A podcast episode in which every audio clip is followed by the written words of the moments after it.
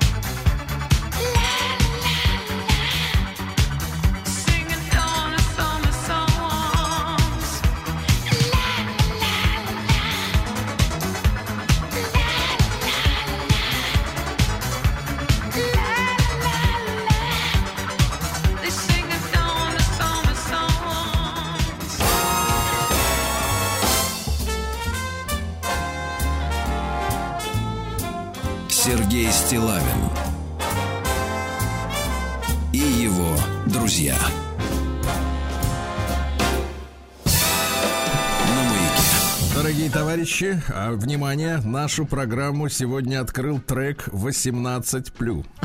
Здравствуйте, Владислав Александрович. Доброе утро. Я смотрю, вам, вот смотрите, за 50, а все еще снятся какие-то... Да, и да, я кое-что еще помню. Нет, ужасно, ужасно, конечно, Владислав Александрович, ужасно. Ну, слушайте, ну. Стыдно, ну... знаете, вот, вот мы всегда ставим 70-е, там, э, 80-е, пример, да? пример целомудренности, да, да, да. да. А на самом деле просто было сделано, ну, скажем так, э, нет, я, я скажу так, э, сегодняшние попытки э, вот вызвать как-то п- прили- приток крови к гениталиям, да, они, конечно, в общем-то, в принципе, оскорбляют своей топорностью, скажем, да. Отсутствием Вот, элегантности, искусства. Да, а вот, согласен. Мне кажется, вот, ну просто это же, извините меня, Ла-ла-ла-ла. человек из, шта- из штанов вылезает, вылазит, да, да. Ну что, если уж вы о женщинах заговорили, да, то э, наши слушатели, э, у нас обычно люди э, присматриваются к тому, что происходит, да. Э, не, не секрет в том, что вот поговорка долго запрягает, но быстро скачет, это про нас, да. Вот. И, наконец, э, мужчины, женщины поняли, что наша рубрика, в которой мы обращаем внимание на объявление женщин, она, соответственно, никак не кончится, потому что не кончаются женщины. И их, э, в общем-то, в принципе, ну ладно, не буду. Не надо, да. Не кончается, да. Вот э, замечательный мужчина, э, зная мой почтовый адрес стилавин.собачка.бк.ру Валерий Ермаков. Вот, Валерий, привет. И, э, в общем-то, всех остальных отправителей подобного товара буду э, чествовать в эфире. Вот прислал замечательную анкету. Владислав Александрович, я вам потом перешлю. Что анкета с фотографией. Дорого Э, стоит. да, когда вы представьте себе, когда э, девушка э, с волосками э, Еще своими, да. Свои, конечно, своими. А, значит, водолазки для Питера Бадлон. Вот, водолазки в кремового цвета. А, На выпуск надета цепочка золотая. Волосы элегантно расчесаны назад. Голова повернута в бок. Ну, девушки знают, что у них, видимо, вот э, лево-право лучше получается какая-то одна из сторон, поэтому надо всегда фотографироваться. Они так борются с симметрией, вернее, с ее отсутствием. Да, говорят, э, да, ну ладно, совсем грустно. Значит, ростом 175 сантиметров. Вот, э, интересы медитации. Вот. Неплохо. Э, Зовут, э, девушка, кстати, как зовут девушку? Екатерина. вот, красивое Екатерина. имя. Да, Екатерина непонятно на чем сидит. э, В В смысле, каком смысле? она в буквальном смысле сидит, не пойму на чем. То ли яхта, то ли прицеп какой-то, ну, в общем, не, непонятно. Ну, значит, красивая девушка, все, все у нее хорошо, романтическая. И поскольку она не смотрит в кадр, видно, что, ну, знает себе цену. Знает себе цену. Да, есть такая порода людей, которые вот э, вообще в глаза другим не смотрят. Э, это выглядит, конечно, унижающе. Так вот, э, самое потрясающее здесь это текст. Давайте. Тем, кто хочет добавить меня в друзья, сообщаю, незнакомых людей в друзья не беру. Если хотите дружить, Так. назначайте свидание в ресторане. Вы оплачиваете, я присматриваюсь.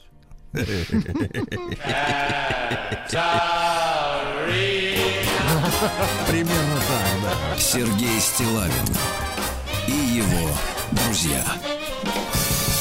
На маяке. Слушайте, Отлично, э, да. маленькая заметочка из э, советской жизни. Тут э, разговаривал со старожилами.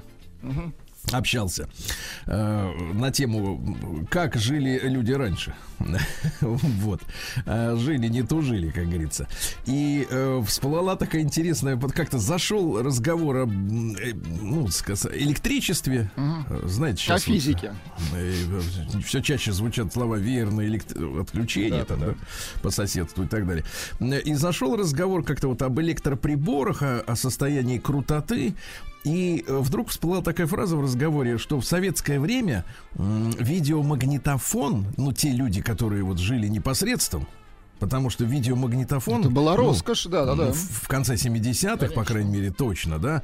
И даже от первой половины, наверное, 80-х до перестройки, м, когда, как так сказать, а- а пу- оковы со спекулянтов спали, вот, и они стали называться кооператорами, а потом и вовсе уважаемыми бизнесменами, конечно. Так вот, а до этого момента э, видеомагнитофон, оказывается, по ночам смотреть было нельзя. Вы знали о таком? Нет, просто Вот слышал. сразу видно, видно человека, который, во-первых, Из не другого имел поколения. видеомагнитофона. да-да-да. Нет, у Не, меня просто был не видеомагнитофон, но он был в конце 90-х. Это другая Ну, история. в конце За 200 90-х долларов, Сергей Валерьевич. Давай, нет, давайте скажем следующим. Если, если у человека не было в конце 90-х видеомагнитофона, то, так сказать, тогда точно... Ну на- давайте без оскорблений. Я понимаю, в что, что у вас э, была семья до- достаточно зажиточная, Сергей Валерьевич. Но у Не, меня, да, в никаких- конце 90 в конце Никаких 90-х видео. да. Так вот, Да. и, значит, история такая, что а, а, как боролись с нетрудовыми доходами в советское время и с владельцами видеомагнитофонов. А очень просто. А, значит, у участковых милиционеров, тогда были милиционеры, была разнарядка. Вычислять тех, у кого есть видеомагнитофон. А видеомагнитофон, вы помните, когда, как- какого он типа был? Э, значит, э, помните, ВМ-12 или там Panasonic, это такая сверху открывалась э, кассетница, туда вставляли кассету, потом бах, сверху рукой. Вот, и туда закрывали, и там, ну, значит, Ну, там это довольно грубоватая штука была, да. Грубоватая штука, но работала, да. И история была в следующем, что, значит, милиционеры очень зорко следили за тем, чтобы нетрудовой элемент не селился среди трудового. А прикол заключается в следующем. Дело в том, что э, сегодняшнее поколение, да, э, крайне развращено, во-первых, э, наличием э, десятков телеканалов, а во-вторых, они, вы представляете, они вещают же круглосуточно. А мы с вами, Владислав Александрович, еще помним время, э, когда вот бывало заснешь перед телевизором. Мгм. А проснешься уже на таблице. Нет, нет, а, да, просыпаешься и там пип, пип, пип, не Ну, забудьте выключить телевизор, помните? Конечно. Вот, была. И, в принципе, наши те- телеканалы, они прекращали вещание. Слушай, ну я точно не могу сказать, но после 12 по местному времени, в принципе, уже передач просто не было. Телевидение отключалось. А значит, что, там- слушайте, а приличному человеку нужно ночью спать, потому что завтра ему на завод, ему работать. Конечно, конечно, Так вот, прикол-то в, прикол-то в следующем. И, а вы знаете, что э, вот если ты идешь, например, по улице, э, то по свечению, почему называются голубые экраны? Э, Не потому, что там вот беснуются эти не совершившие каминг-аут, а дело в том, Это что действительно- электронно-лучевые трубки. да и не только, да. Все равно, вот свет э, телевизора, если ты издалека смотришь на окно в доме, в котором телевизор работает, а, вот действительно вот голубым таким вот э, сияние, да, совершенно специфическое. То есть ты понимаешь, о, телевизор работает, да, ну все мы знаем, да, вот телевизор работает. Так вот, а, значит, те мерзавцы, которые, соответственно, имели видеомагнитофоны, они же смотрели через телевизор, понятное дело, Ну, видео. естественно. Вот. И смотрели они его в ночное время. Включали. Украдкой, да, вы хотите Да, вклю- и, и, э, значит, шел в 2 часа ночи, значит, Поставил, милиционер участковый, да, смотрит, э, значит, телеканалы вещания закончили, а вот в том окне А голубое свечение горит есть. голубое свечение. Значит, подлец смотрит видеомагнитофон. После этого Так. товарищ участковый заходил в подъезд, а поскольку в советских домах все было устроено э, культурно, то все пробки и э, выключатели, они были на лестничной клетке. Милиционер подходил к двери этой квартиры, посмотрел номер, смотрел номер, э, значит, соответственно, вот в этом щитке едином на лестнице, э, где там рычаг, И вырубал весь. и э, хренак да. его, и, вро- и пленка зажевывалась там в видеомагнитофоне, понимаете, да? Ее потом очень трудно было обратно достать. И вот так вот в советское время проучивали э, людей, которые жили на нетрудовые Сергей доходы. Валерьевич, ну это байка. А? Это байка. Ну, ну, Да я вас- прекратите. Но я, я понимаю, что, возможно, были с- сумасшедшие отдельные, которые занимались подобным. Но, в принципе, это байка. Ну, смешно. Вы знаете, вы знаете, что значит сумасшедшие? Мы таких, как вы, прищучивать готовы были совершенно бескорыстно. Тут, тут только один сумасшедший, это вы. Упырь. Зажевывалось. Байка. Господи, кто вам это рассказал-то, вот эту чушь? Я вам покажу вам страшно. Не надо. Приемная нос. Народный омбудсмен Сергунец. Письмо пришло. Давайте. Э, Доброе утро, Сергей, Владик и дорогие радиослушатели. В вашей радиопередаче 17 октября э, у вас был в гостях защитник отцов России. Я могу себе только представить, э, это кто пишет-то нам? Анатолий. Но не тот, который завтра будет. Э, Я могу себе только представить, как полыхнуло у многих представительниц прекрасного пола в от этой беседы. В принципе, прекрасное начало о защите права отца на воспитание детишек. Но все скатилось в дебри алиментов, имущественных вопросов, война полов и бывших супругов, классический, классический передел всего нажитого непосильным трудом, где ребенок, отличая, остается, простите, дай бог, в стороне, а то и задвинутый, задвинутым в дальний угол к бабушкам. О благополучии детей не было сказано ни слова. Только меркантильные рассуждения о том, как несправедливо попилили зарплату и премию. Помните? Премия 3 миллиона. Ужас. Возможно, если бы это сообщество подходило к теме со стороны детей, то и отношение к ним бы поменялось. Особенно со стороны, что уж греха таить, женщин в структурах за это отвечающих. Безусловно, проблема того, что детей оставляют в основном с мамой, существует и замалчивать ее не стоит. Но подход надо бы сменить, пишет Анатолий. Мои родители развелись в конце 80-х когда я еще учился в начальной школе. Отец был из первой волны кооператоров из комсомола. А, -а Кооператор-передовик. создатели банков, да, вот эти. А ведь мог бы стать этим олигархом. У него неплохо получалось, но, скорее всего, это и стало причиной развода. Деньги, рестораны, другие женщины, какие-то сомнительные друзья. После развода он еще какое-то время по- появлялся в моей жизни, а потом из нее исчез, появляясь раз в год или два. Городок у нас маленький в центре Сибири. Мама работала на бюджете, и мы кое-как сводили концы с концами. Алиментов не было никогда. Отец официально был безработным. Помню, что собирал бутылки, сдавал э, в аптеку почки. в Еще хорошем раз. смысле. Почки, А, ну, растений. понятно. И травы. Лет с восьми разбирался во всем, что росло у нас в окрестной тайге.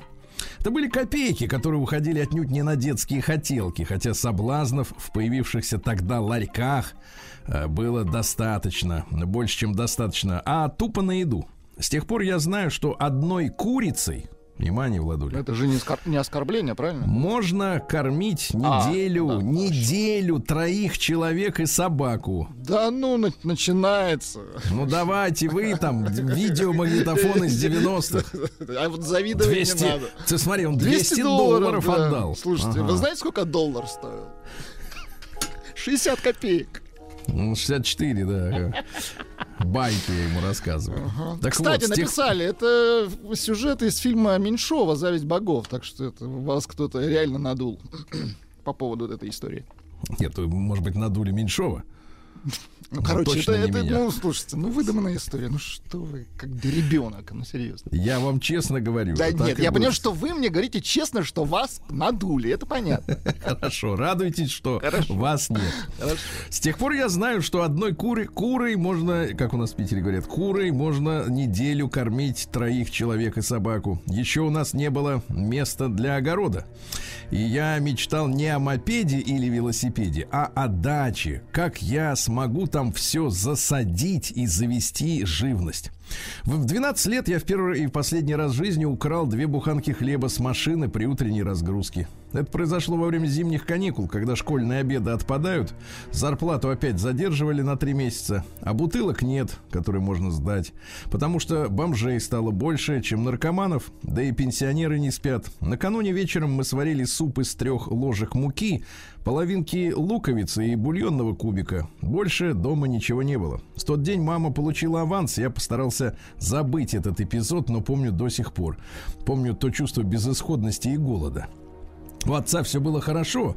Нужно сказать, что уже в 89 году он передвигался на иномарке исключительно с личным шофером. Раскидывался деньгами направо и налево. Только до нас ничего не долетало. Я его любил и воспринимал все происходящее как должное, а, что все так и должно быть. Сейчас-то я понимаю, что дети не пропускают мир через призму денег или власти. Есть папка, пусть Скай где-то там, но э, есть. Пускай где-то там, но есть. Просто за это э, есть я его и люблю. Мама никогда не настаивала, про, не настраивала против, только иногда проскальзывала, что по отношению к ней он поступил как козел. Наверное, моя история это лишь маленький осколок в тысячах им подобных. Сколько таких детей было, есть и будет, но мое мнение таково, что дети не должны учиться выживать только из-за того, что два взрослых человека не смогли жить вместе. И в первую очередь нужно защищать детей, а не отцов или матерей, и должно это делать государство. Выплачивать, как выразился ваш гость, деньги на прокорм, а потом уже разбираться, с кого их взять обратно. Даже если все время будет э, безработным, то потом с пенсии оставлять минимум и остальное брать в счет долга. Я встречал уже много разведенных людей, и некоторые из них уходят от алиментов, а из-за алиментов с хорошей работы на низкооплачиваемую и подрабатывают в серую. Один из таких прямо так и сказал, чтобы этой су- меньше досталось. Такие не думают про детей. Им главное, чтобы бывший было хуже, чем с ним. Чаще всего жена остается в финансово-профессиональной яме после развода. До развода мужик пашет, строит карьеру, женщина занимается детьми и бытом, может где-то подрабатывает. Такая модель семьи отнюдь не редкость. И после развода говорить о том, что ты ничего ей не должен, по крайней мере, с моей точки зрения, пишет а- а- Анатолий, является кощунством и малодушием, ясно? Все, ну и так далее, и так далее. А, Пожелаю всем оставаться людьми, э, польза, помнить о благополучии, в первую очередь детей, по скриптум. Единственное, что я отцу так и не простил, были те самые украденные мной две буханки хлеба. Вот такое письмо исповедь, ребята. Прием корреспонденции круглосуточно. Адрес стилавинсобакабк.ру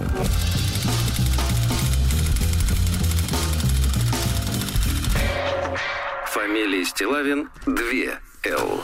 Друзья мои, ну и в этот день, в 1854 родился ваш любимый поэт и мой Артюр Рембо. Он из числа проклятых поэтов, да? Вот давайте несколько строк, конечно, без стихов. Жить, жизнь не мила, да, Владислав Александрович? Абсолютно точно. Вот, пожалуйста. В вагонах голубых и розовых и алых уехать от зимы. Там в каждом уголке для поцелуев шалых приют отыщем мы. Шалых Закроешь- это фамилия, извините. Закроешь ты глаза, причем женская, закроешь ты глаза, забыв, как ветер колкий гримасничает за окном. Как черти черные и бешеные волки стенают в сумраке ночном. И словно паучок щеки твоей коснется мой быстрый поцелуй, и скромно отвернется притворная щека. Поймай, прошепчешь ты, мы обо всем забудем. На шее, на груди всю ночь искать мы будем бродяжку паучка. Ай-яй-яй-яй-яй-яй, какие стихи. А Это как ваши песни в начале Да, часа, да, да, да. точно. Или давайте так.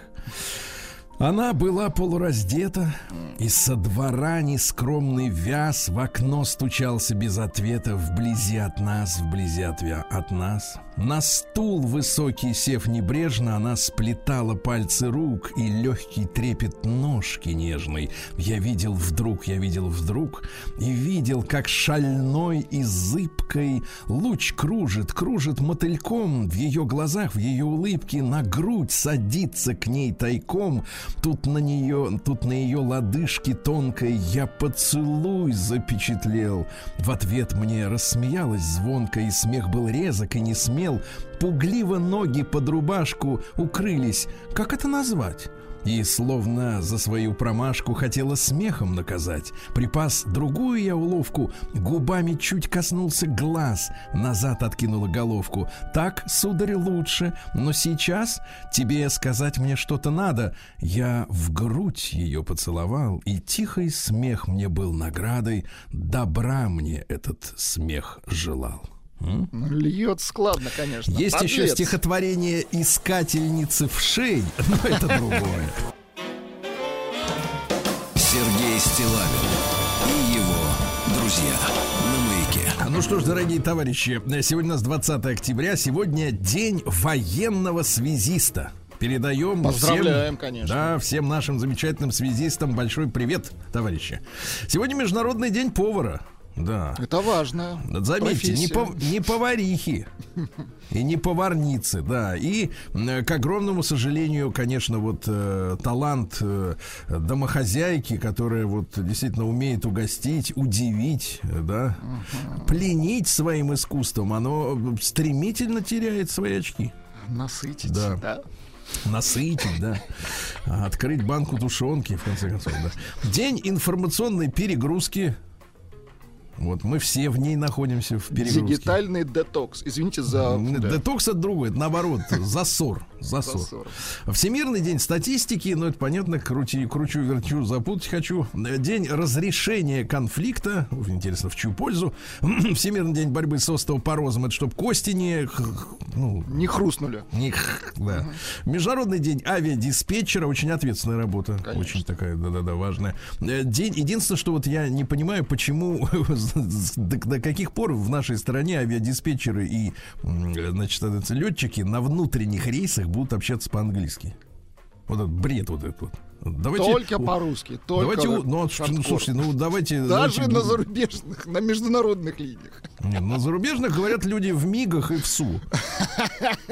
И, кстати, Вот, а тоже вот. по-русски, да? По-русски совершенно, да. Никому в голову не придет. Говорить «Поберег- полсотни, полсотни пятый на, Нет. на английском. Они говорят, поберегись. Да, отпускаю. Да, день пополнения запасов на зиму, понятно, видимо, дров. Хорошо. Международный день встряски, встряски.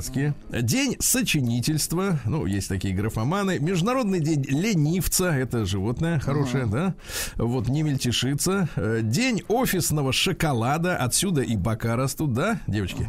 Вот, день фруктов в бренде. Знаете, Зачем без- без портить фруктов. бренди? Да, да, да. И, наконец, э, Сергей Зимний, второе название э, русского праздника Светоборы дня. Сергей зиму начинает, говорили в народе, э, не удивлялись морозам, которые могли ударить в этот день. Но, как вы понимаете, не ударит, потому что потепление климата. Вот.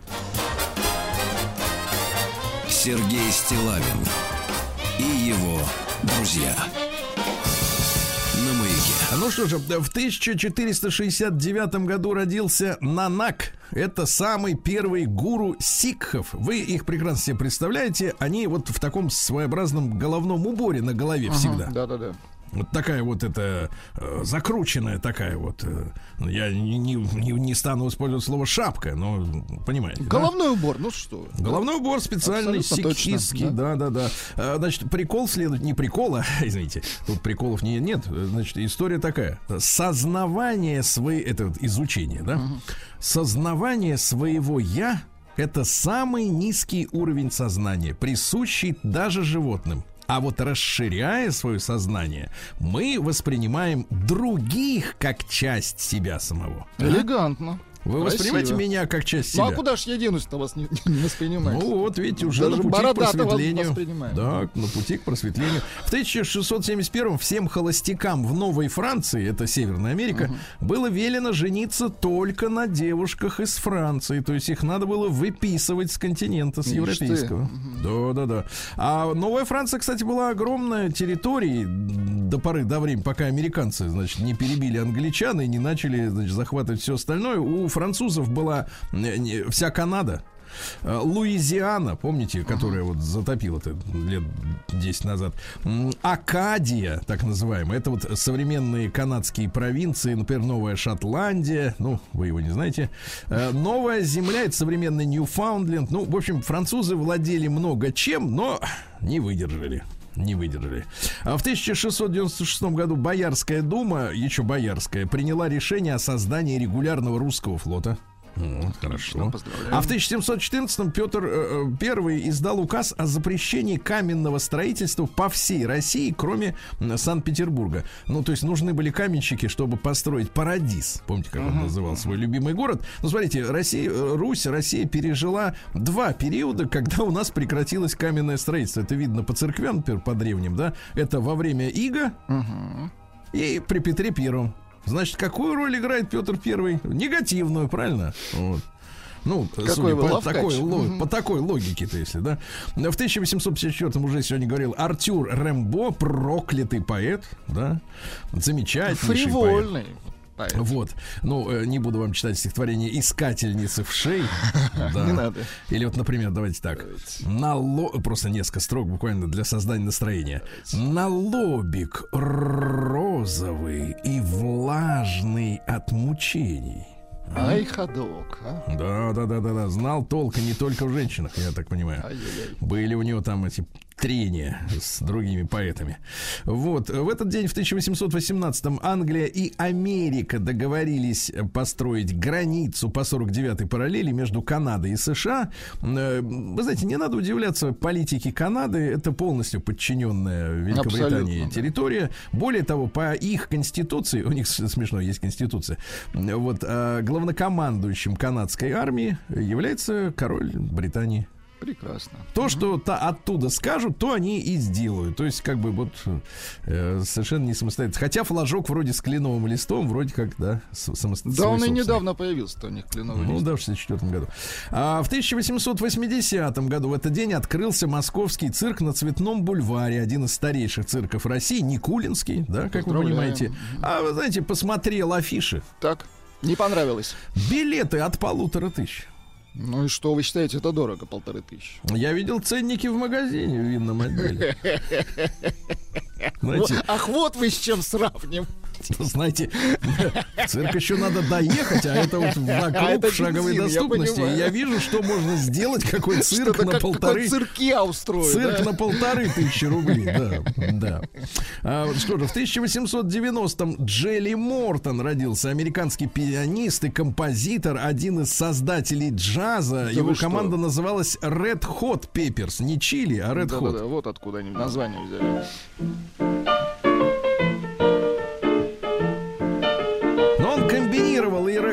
Блюз, э, испанский, Ну, это ранний джаз, по сути, просто приличная музыка.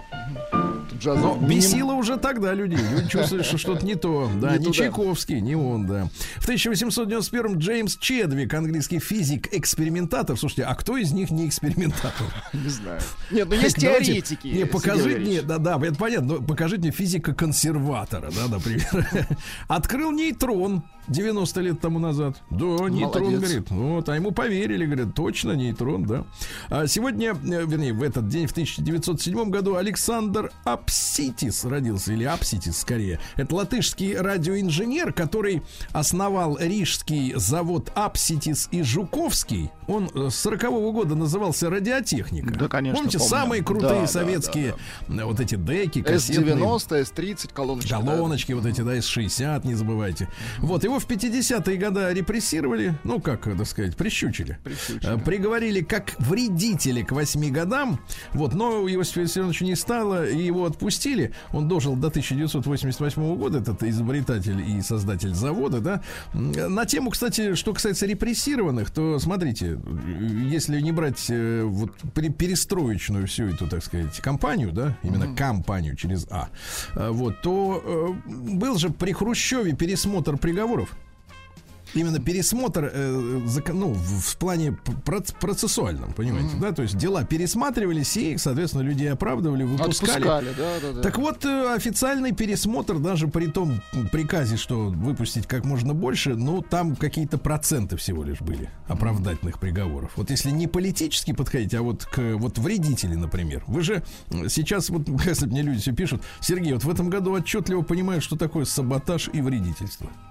Раньше это какая-то была такая штамп такой газетный, Ну, да? Что-то архаичное, да? А сейчас видишь, что нет, действительно, есть и вредительство, и саботаж, и все это реально. Да? В 1911 году состоялось первое собрание объединения цех поэтов. То есть нам кажется, что писателей в домах писателей и в ресторанах писателей объединяла только советская власть. Нет. И до революции вот они объединились, создали поэтическое направление акмеизм. Там и Гумилев, и Ахматова, которая была секретарем этого собрания, и Мандельштам туда, понимаете ли, видите, какие. Кузьмин недавно мы читали, помните Кузьмина? Ну вот, например, э, такие строки. «Замети меня...» Это Сергей Городецкий, не такой раскрученный, как Гумилев. Замети меня метелями, белой вьюгой закрути, в южной песней, не южной, а в южной песней утоми, чтоб за елями, за елями в белоснежный сон уйти. А? Красиво. Вот так вот. А в 1917 году родился э, кинорежиссер французский Грумбах. Говорит, нет, буду Жан-Пьер. Вот, э, не путать с Карин Жан-Пьер из э, Белого дома американского, помните, там такая есть. Открытая, совершившая каминг-аут, э, приезжая стала секретаршей Байдена. Да-да-да. Карин Жан-Пьер. А, Мельвиль. французский кинорежиссер. А, Он в своих мрачных криминально-детективных драмах снимал Лина Вентуру, э, Жан-Поля Бельмондо, Ален Делона. Понимаете, да? И постоянно применял натурные съемки. То есть он говорит, не хочу работать в павильоне. Мне нужен настоящий, на, настоящая натура, настоящий э, свет, да. И э, его герои постоянно живут вот э, в предчувствии... На улице. А, М, Нет, на улице это понятно. А при угрозе гибели, то есть постоянно, да. И, кстати говоря, именно Мельвиль фетиш извините, так, так. фетишизировал, то есть Так. превратил, в, как как вы говорите, в фетиш, а специалисты в фетиш. фетиш. мгм. Да, э, аксессуары гангстерских фильмов, оружие и особенно Шляпы, шляпы. Шляпы, да, да, да. да, да, обязательно шляпа должна быть. Если, И если, если давайте так, гангстер без шляпы это шляпа. Нет, в принципе, шляпа и пистолет. Все, ты гангстер. Да, да. А сейчас что, в каких-то кипариках ходят? Нет, а сейчас другая шляпа, я вам так скажу. Да, в 1919-м замечательный народный поэт Башкирии Мустай Карим родился. Да. А, Вот. Влюбленные, в упреках пыл умерьте, боль не несите сердце и уму. Запомните, размолвка четверть смерти, а испытание смерти смертью ни к чему. Вот так. Игорь Олегович Горбачев в 27 году родился, замечательный актер, да. А В 29-м э, партийные органы Советского Союза официально провозгласили сплошную коллективизацию. Ну, опять же, нам это все подавалось как ужас, да. Э, Хотя, с другой стороны, если вот без ужасов, если так на сухую сказать, так это продолжение Столыпинской реформы. Сергей Стилавин и его. На маяке. А Пару слов-то еще, Владислав Александрович, про коллективизацию, объявленную в 29 году. Э, Действительно считаю, что э, Столыпин же чем хотел заниматься? Он хотел создать э, базу для продажи э, техники, да, чтобы раскачать промышленность нашу. Потому что если, например, крестьянин пашет на лошади, это одна производительность труда, на тракторе другая, да. Ну, а Советский Союз пошел по другому пути. Он стал э, этими тракторами комплектовать коллективные хозяйства. И, кстати говоря, э, в, в смысле э, продовольственной безопасности, вот если мы сегодня о ней говорим, да, то это же был правильный путь. Помните, я вчера вам рассказывал, как в Польше поляки устроили свой там польский социализм и индивидуалов поддерживали. У них не получилось, фермеров. да. У них не, они не смогли себя прокормить, потому что ну, производительность не та. И сегодня вот наши агро- агрокомплексы и мясные, и зерновые, это же крупное очень хозяйство, сами понимаете, да. То есть а- один фермер это красиво выглядит в кино. Типа Джек Восьмеркин, американец. А вот на самом деле, ну, штучный товар. В 1934-м Эдди Харрис родился, американский джазовый музыкант, тенор, Ой, саксофонист. классно. А. Давайте.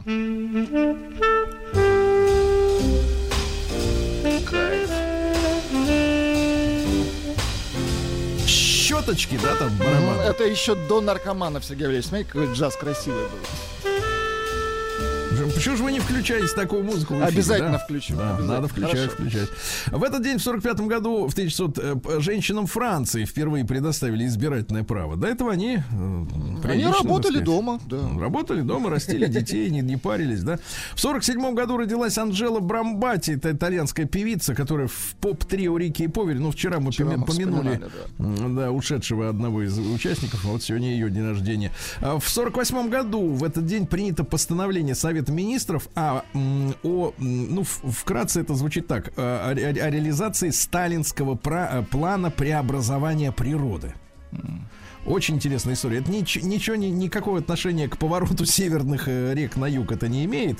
Это речь идет о том, что в Советском Союзе начались массовые лесопосадки, да, чтобы на научной основе м, преградить деревьями путь э, южным ветрам, чтобы они не высушивали почву, э, так сказать, в- в- в- там, где можно выращивать э, еду, да.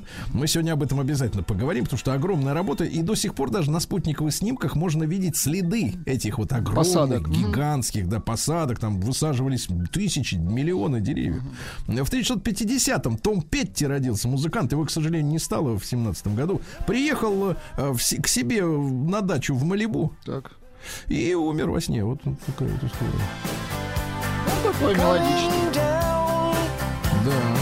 Вот, э, в этот день, в 56 году, э, была введена медаль за освоение целинных земель. Кстати, одним из награжденных этой медали является Юрий Алексеевич Гагарин. А почему? Самый потому главный, что, да. потому что нам бы нужно было скрыть э, переброску большой техники и людей для строительства Байконура. И была за и замутили историю с покорением целины, что мол э, комсомольцы едут возделывать целину. Но что самое интересное, э, действительно пару первых там лет, даже три года эта почва дала нереальный урожай там пшеницы, а потом все истощилось и Ну, там весь тоже, все это опять же, ветра и так далее, загнул. да. Но целинники-то остались, и Гагарин был целинником. И Вот такая вот история. В 58 году Марк Кинг, э, бас-гитарист группы Level 42, 42, Слэпист. Методика игры на басе. бьет пальцем Да. на отмаш, да. Настукивает. В тот же день Вигга Мортенсен родился американский киноактер. Э, вот, ну, знаете его по фильмам фантазийным. Да, где у них там другое? Все фантазийное, правильно? В 59-м со- состоялся первый полет пассажирского самолета Ан-24. Вот сейчас стоит вопрос о том, что нам нужен свой самолет на смену ему, понимаете, да? Э, то есть более современный, но такого же класса для местных перевозок. Да. А что еще интересного у нас сегодня произошло? Э, Ну что, в 63-м году Владимир Рудольфович родился. Поздравляем. Да, да, конечно. А в 64-м Камала Харрис, вице-президент американский, мамаша у нее и- из Индии. Шьямала зовут. Мгм, Шьямала. Мгм. А папаша с Ямайки Дональд. Ну, видите, вот, но говорят, да. она, говорят, так сказать, вот слушал э, американистов, которые рассказывали о том, что за Камала Харрис, она там юридическое образование, у нее еще что-то. Ну, говорят, что участвовала в оргиях. Да вы что? Мгм. Ну, это говорят американисты, я сам, такой конечно. по- по- политический бомонд, да? Ну, просто без политического. Просто, просто бомбон, да. Вот, э, в этот день, в 68 году, Жаклин Кеннеди вышла замуж по любви, конечно же, за греческого владельца танкерного флота Аристотеля Анассиса. Которого уже нет. Да, Я имею в виду не флота, не Флота Анасиса. нет, да, флота нет. А, да, хотя что-то еще плавает. В 70-м году первый состоялся тираж Спорт Лото. Вот. Но говорят, что ну, наши многие вещи переняли у Запада. Э, на Западе это называлось кено. Ну, кено не звучит, а спорт лото хорошо. Я Вам вот всегда билет покупаю. Ну и как, выиграла хоть Нет, раз? нет, вы Два смотрите. раза по рублю. Нет, вы верили больше вот в какую э, комбинацию? 5 из 36 или 6 из 45? Но говорят, что э, 5 из 36 больше, больше шансов выиграть, конечно. Говорят, Хотя и да? то, и то. Ну, это надо математиков Да, спросить. да. Математики А в 70 говорят, не стоит. Да. Да, в 71 году родилась сестричка Кайли Миноуг по имени Данни. Ну, ей не повезло, что у нее есть сестра. Да, да. И сожалению. более талантливая, да, вы хотите сказать? Ну, более узнаваемая. Хотя как-то да, голоса похожи, да. А, Снуп Догги Дог полтинник сегодня отмечает. Ага, рэпер. Прости, да. господи. А, Вот, значит, э, что-то, что он говорил. Я пробовал победить свое пристрастие к наркотикам, но в какой-то момент они набрали силы, нанесли мне ответный удар. Вот урод. Ну, вот чувствуется, да, Да. влияние. Да. А, Вот. Я хочу, говорит, поступать правильно, но сам мир неправильно. Слушайте, Вот какой ведь- подлец, а? Вот ведь, да-да-да, отсюда, видимо, вот это не мы такие, жизнь Да-да-да. такая, и так далее, вся эта бодяга. Вот. А, В этот день, друзья мои, в 2011 году, давайте помянем добрым словом, растерзан Муаммар Каддафи, как его э, про- называют во Франции. Помните, да? Э, И э, дурочка эта Хиллари Клинтон, э, видя трансляцию, как человека убивают, да, она тоже очень радовалась. Э, Вот, что это происходило. Но э, Муаммар Каддафи, он хотел, чуть не сказал, продавать нефть за рубли. Вот, ну, в общем, пос- пос- бросил вызов э, мировой Ну, жуткая история, да, системе. просто сказал нет, и все. Да, а что касается уровня жизни, то невероятные условия жизни были в Ливии. Там молодоженам давали бесплатную квартиру, бензин стоил, стоил копейки, да. Вот, а теперь что там? За 11 лет там просто бордельеры. и Там всё. более поле, да. Сергей Стилавин и его друзья.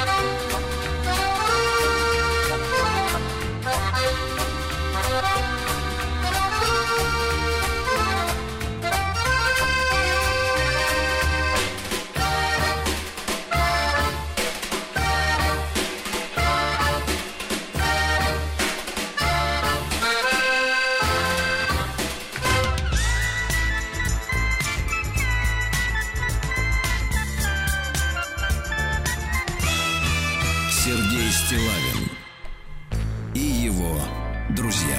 Итак, дорогие товарищи, в столичном регионе суховато, плюс 7 градусов, пасмурно. А вот как там, друзья мои, э, в Стрижевом, а? В Стрижевом. Сергей Валерьевич, дождевато там, плюс 4 градуса.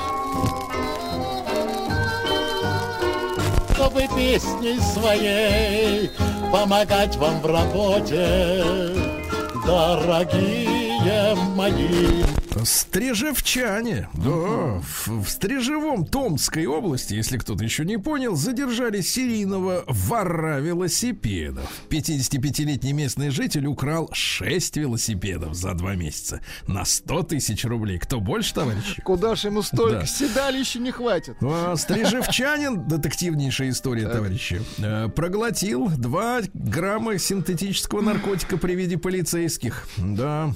А, 37-летний 20-летний мужчина, когда увидал полицейских на улице, то проглотил. После задержания сотрудникам пришлось при помощи врачей доставать незаконное вещество. Да, штраф 25 тысяч рублей с него. Не, не переварил. Он глотнул с тебя 25. Не справился, да. Теплоход с 20 пассажирами поломался э, по пути на реке Аби. Вот, жаль. из Каргаска в Калтагорск. Но не дошел, не дошел, высадился. А, Стрижевчанин за несколько дней угнал 4 автомобиля, чтобы покататься. 22-летний балбес. Два из них помял, э, украл аккумулятор. Ну, в общем, самая настоящая мерзота. А, В Стрижевом э, задержан 43-летний подозреваемый в краже имущества с дачи. Смотрите, как это делается. Он снял стекло на окне, вытащил гвозди, чтобы не поцарапаться, э, вот, из деревянной рамы, а после чего проник внутрь, украл музыкальный центр. Вы помните, как в 90-е М- годы? Меломан. Мгм. Да, DVD-проигрыватель. Господи, Кому- зачем ему DVD? Его даже не продать никому. Да, и мойку высокого давления. А все вместе 8 тысяч рублей. Что за мойка такая? Ну, Сколько она стоит? У двоих жителей Стрижевого нашли 55 свертков с наркотиками. Это крупный размер. Попали, серьезно. Транспортная полиция поймала жителя, выловившего незаконно стерлядочку из Аби. 37-летний Ай-яй-яй. браконьер, да. Дальше. Стрижевчанка сдала приставам соседку, которая не платит алименты. Настоящий детектив. Задолженность выше миллиона рублей, а то, говорят, у нас одни мужики алименщики. Ничего подобного. Так вот, э, приставы никак не могли застать ее дома, у нее не было регистрации, она постоянно переезжала, чтобы сбежать от сотрудников. И вот однажды, выехав на один из возможных адресов, судебный пристав, под детективней, пожалуйста, музычку, увидел в дверях квартиры записку, которая указывала на то, что дома никого нет. А на следующий день записка тоже находилась в щели, однако бумага изменила свое местоположение так, что при помощи метода дедукции офицер понял, записка вставлена изнутри. Понимаете? Понимаю. И, но тут вышла на помощь соседка должница. Она пояснила, что алименщица открывает дверь только на специальный кодовый стук. И обучила ему офицера. Вот все, поехали в отдел разбираться. Да. 49-летнюю стрижевчанку осудят за продажу небезопасного самогона. Так и представляю э, такую операцию МВД «Безопасный самогон», да, например, под названием. Ну и, наконец, новый э, гериатрический кабинет открыт, э, так сказать, вот в городе. Замечательно. Знаете, кто такой гери- Ну, ну, гериатрический? Это вот для того, чтобы продлить старость. Стилавин и его на маяке. Продлевать Но будете, да? Я еще пару сообщений Ну, просто давайте. шикарных, да. Во-первых, медведь, который ночью гулял по центру города, ушел обратно в лес, да. Ну и, и, и самое главное, э, девушка в сапогах на высоком каблуке, в леопардовом белье, э, используя светофорный столб, исполнила танец пол-дэнс. Да класс. Да, да, весь город в шоке. Ну что у нас в мире творится? А, Большинство начинающих айтишников, оказывается, задумываются о работе за рубежом. Ну и что нам смысл тогда их обучать? Жаль, да. Мне кажется, это не перспективная профессия для наших людей. Если они э, овладевают профессией, чтобы смыться, то зачем они нам? И профессия, и люди. Э, давайте лучше создадим условия, чтобы сюда ехали э, айтишники. Конечно. Правильно? Нам нужна Я- система распределения, как Я пос- считаю, нет после, смысла да. за госбюджет учить IT, если Конечно. он намыливается Свалится. свалить. Ну, зачем он нам? Э, Россияне назвали весну самым продуктивным для работы временем года. То есть э, сейчас швах. Пока не очень. Просто Понимаю. осенью ужасно. Что касается времени суток, то с 9, вот скоро начнется, до 12 часов. После этого уже не работают. Э, Напомню нашему спортивному отделу, что юрист Панфилов заявил, что в случае принятия закона об ЛГБТК плюс пропаганде спортсменам запретят совершать каминг-аут, потому что это будет пропаганда, и их мы получат по полной программе. Очень хорошо. Так что, ребят, давайте. Вот у вас есть еще Время другая. определяется. да. Давайте. Кто следующий? Прекрасно. Вот, э, что еще интересно. Математики МГУ разработали оптимальную схему лечения онкологии крови. Смотрите, математики. Любопытно. КАМАЗ повысил зарплату своим работникам. Хорошо. Хорошо, Каждый пятый россиянин мечтает об айфоне. И что они хотят в нем найти? Айфон уже не тот, Сергей Валерьевич. Да, уже все. Да. Э, Вячеслав Манучаров, э, телеведущий, заявил, что Семен Слепаков, знаете такого, да? Знаю. Получал по 10 миллионов рублей в месяц. Сдал товарища. Отвратительно. Вот, но вопрос, вопрос такой, а как он их тратил-то? Вот? Ну, представьте, 10 миллионов Сергей в Валерьевич, месяц. тратит Ну, он их сейчас. А, понимаю. Как в воду глядел, На другой да? земле, да. Э, Психолог объяснил, почему ребенок кусается. Не умеет выразить эмоции по-другому. Вот и кусается, как собака, да. Примерно так. А, Каждый э, третий россиянин откладывает ежемесячно треть своего заработка. Вот такие, Треть, такая. Да. А, синоптик Волосюк рассказала, когда же в Москву и Подмосковье вернется тепло. Ну-ка, когда? Весной. Весной? Весной, так весной, конечно. Четырехкратный олимпийский чемпион по биатлону Александр Тихонов, известный своими хлесткими выражениями, да, ну, мужчина имеет право сказать то, что думает, правильно? Так вот, заявил, что Кокорина надо гнать из футбола поганой метлой, да. Диетолог посоветовал при простуде пить рассол от квашеной капусты. Смотри, во все, вот в любом деле помогает, в любом Класс. совершенно. Да. А психолог э, объяснила э, неверность, причину неверности, э, желание изменять у мужчин и женщин. Оказывается, это биологические особенности. То есть это природа, То понимаем. есть это кабель. С ним уже ничего не поделаешь. Воспитывать невоз... не- не- бессмысленно, просто бессмысленно. А, москвичи раскрыли эффективные способы борьбы со стрессом. Владик, вот давай попробуем найти твой. давайте, найти давайте. твой. Смотрите, 25% просмотр фильмов, сериалов, так? 20% гуляют, занимаются спортом, 18% работают, 14% стараются быть семьей, а, на процент меньше балуют себя вкусной Так. едой. Каждый десятый э, концентрируется на своих любимых... А мы-то где с вами? Нет, ну спорт точно нет. Да, там все точно нет. Там все точно нет. Что значит концентрируется? Надо честно делать свое дело, значит концентрироваться. Россиянам раскрыли две причины проблем с пробуждением по утрам. Во-первых, апноэ, ну то есть когда не дышат ночью.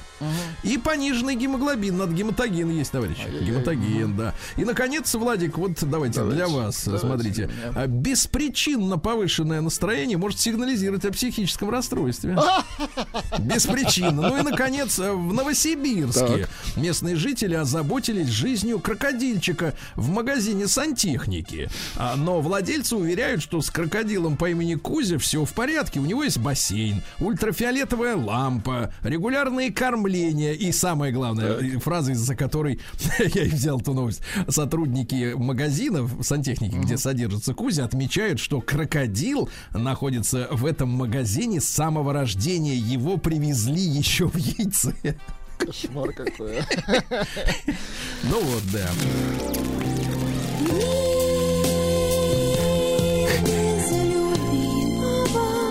Самого А в. Иванове, давайте о балбесах, шестиклассники оторвали идиоты трубу у батареи во время перемены, оттуда начал хлестать кипяток. Какие придурки, да? Придурки, действительно. Слушайте, ну надо, как, надо, конечно, со школьниками что-то делать, прищучить их всех сразу. А, вот, а, это у нас... Погодите, э, нам это- же про женщин. Это, Точно. Да. Или точно. это, Ну, там это- были или это девочки. девочки были, школьницы. Да, вот давайте про женщин, да. Зарядка по утрам, оказывается, делает продуктивную работу только женщин. О, я так и знал. Слушайте, я вот смотрю иногда вот на толпы людей, которые к открытию заходят в какой-то фитнес-клуб в 7 утра. И Да, пыжатся видите, там, там пыжатся. поз- Да, но я смотрю, ну, на лицах я не вижу счастья, понимаешь? Вот я, я вижу, Нет, что я не вижу приличных людей, да. Нет, ли- прилично, а счастья на лицах нету. В Париже украинок выгнали из ресторана со словами «Да здравствует Путин». Да ладно. Да, ну, такая, вот Прекрасно. не, не, так это не задача. А пользовательница ТикТока забеременела через месяц после того, как мужу сделали вазоктомию. Прекрасно. А, Предлагаю решение. Может, любовник? Не смотрели? Ак- актриса Анна Хилькевич рассказала, что пыталась увеличить грудь при помощи заклинаний. Вот это на тему, на самом деле, новость не про то, что грудь и красотка, да, а на, на тему того, что у нас актеры э, стали носителями, ну, какого-то общественного мнения, лидерами общественного мнения. Вы смотрите, если люди э, заклинаниями грудь себе увеличивают, что они могут знать о политике и о мироустройстве, в принципе? Ну, так, в целом, да, вот я хочу сказать. Дальше, позорнейшая новость. Бывший стилист Пугачевой Лагунов заявил, что челка Примадонны была париком за 3000 рублей. Ну как же так? А, А сдать, понимаешь? Да ладно сдать, да ты представь себе, 3000 рублей. Ну слушай, ну а Господи. сколько может стоить челка? А к чему она крепится? К бровям? Дальше. 28-летняя женщина рассказала, как она счастлива с мужиком на 25 лет старше и нее.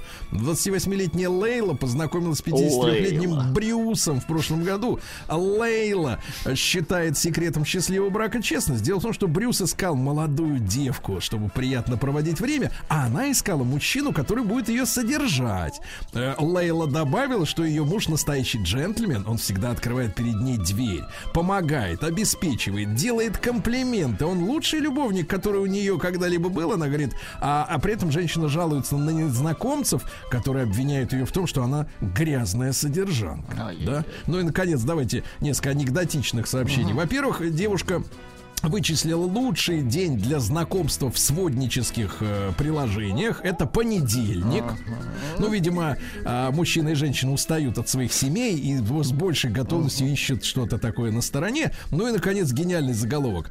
Женщина влюбилась в мужа любовницы своего мужа. Подумайте потом, что это значит. Какая грязь, что ты думаешь? У вас э, шаблонное мышление. Новости капитализма. Ну что же, ученые нашли упражнение, чтобы похудеть, когда занимаешься сидячей работой. Ну-ка, давайте. Надо активировать камбаловидную мышцу, ребята. Идите, ищите, где она у вас, и худейте. Астрономы поняли, что во Вселенной э, темной энергии 66%, то есть темна тьма в большинстве. Жаль.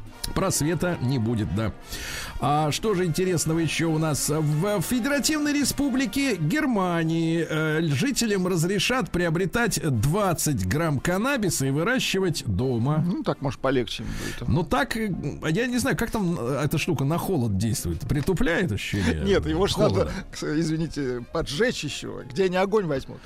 А, да, это дефицитная история. На Канье Уэста, который заявил недавно, что Джордж Флойд, вот этот, из-за которого замутили Так. БЛМ, а, был вовсе не убит полицейским, а умер от передозировки наркотиками, подала в суд семья. Ну, семья-то Ну, он миллионы долларов да. Подняла, да.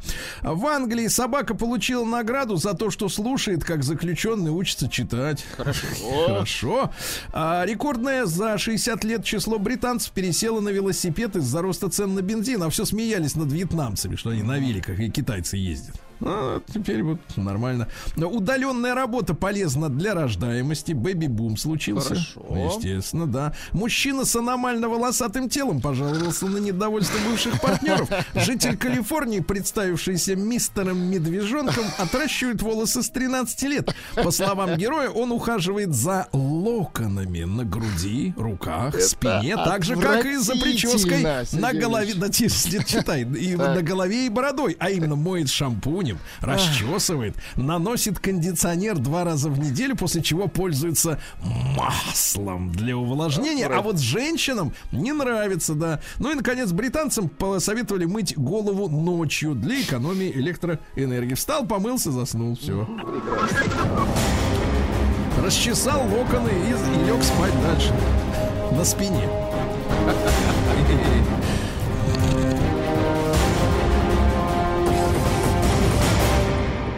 Россия криминальная. Так, строительные рабочие, э, занимавшиеся отделкой нового дома в Екатеринбурге, замазали монтажной пеной. Это очень липкая зараза. Автомобили припаркованные. Строительная компания не захотела договариваться полюбовно. Теперь суд. Ага. Нанимают всяких уродов, правильно? Без Они, а они мажут. Ну ты что, представляешь, лакокрасочное Да покрытие. кошмар. ЛКП.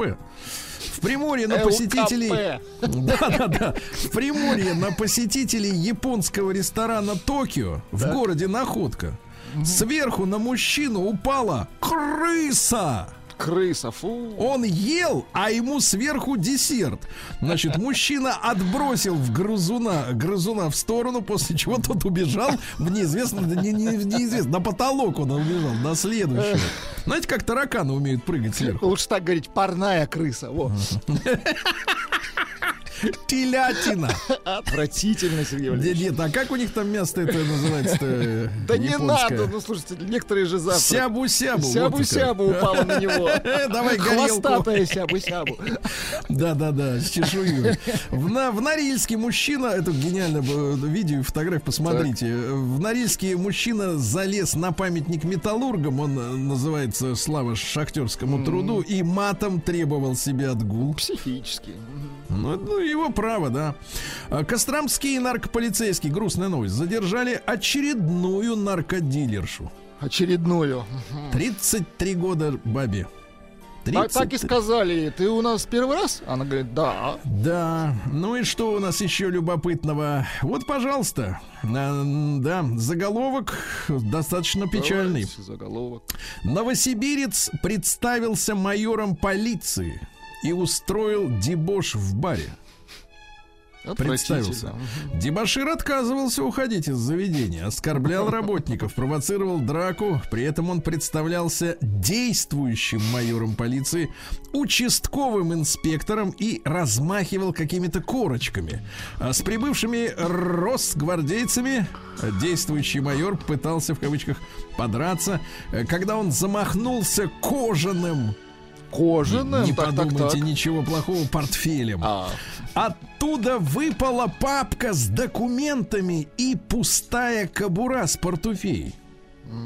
Вы представляете, пустая. А где ствол? вопрос. А где ствол? Да? Вот давайте музыку хорошую. И еще раз, дорогие друзья. Еще раз, это, это прекрасная новость сегодняшняя, да? Давайте. Просто она мне очень нравится. Давайте. Если В нравится, город- можно хоть три раза. Давайте. Ну, а ты слышал наши новости? Они же, в принципе, каждый Они час, э, отличные. Сябу-сябу это кунжутный соус. Да, Да-да-да. так. В городе Находки Приморского края на посетителей японского ресторана Токио сверху неожи... внезапно написано. А нет, он сидел и ждал, когда же Почему-то не мама падает, Ру- он так и сказал. Да, как- Нет, погодите, на часы смотрит, слушайте, а когда уже упадет? Парное. Сверху на Так. мужчину упала крыса. Мужчина отбросил грызуна, он убежал в неизвестном направлении. Сергей Стилавин и его друзья.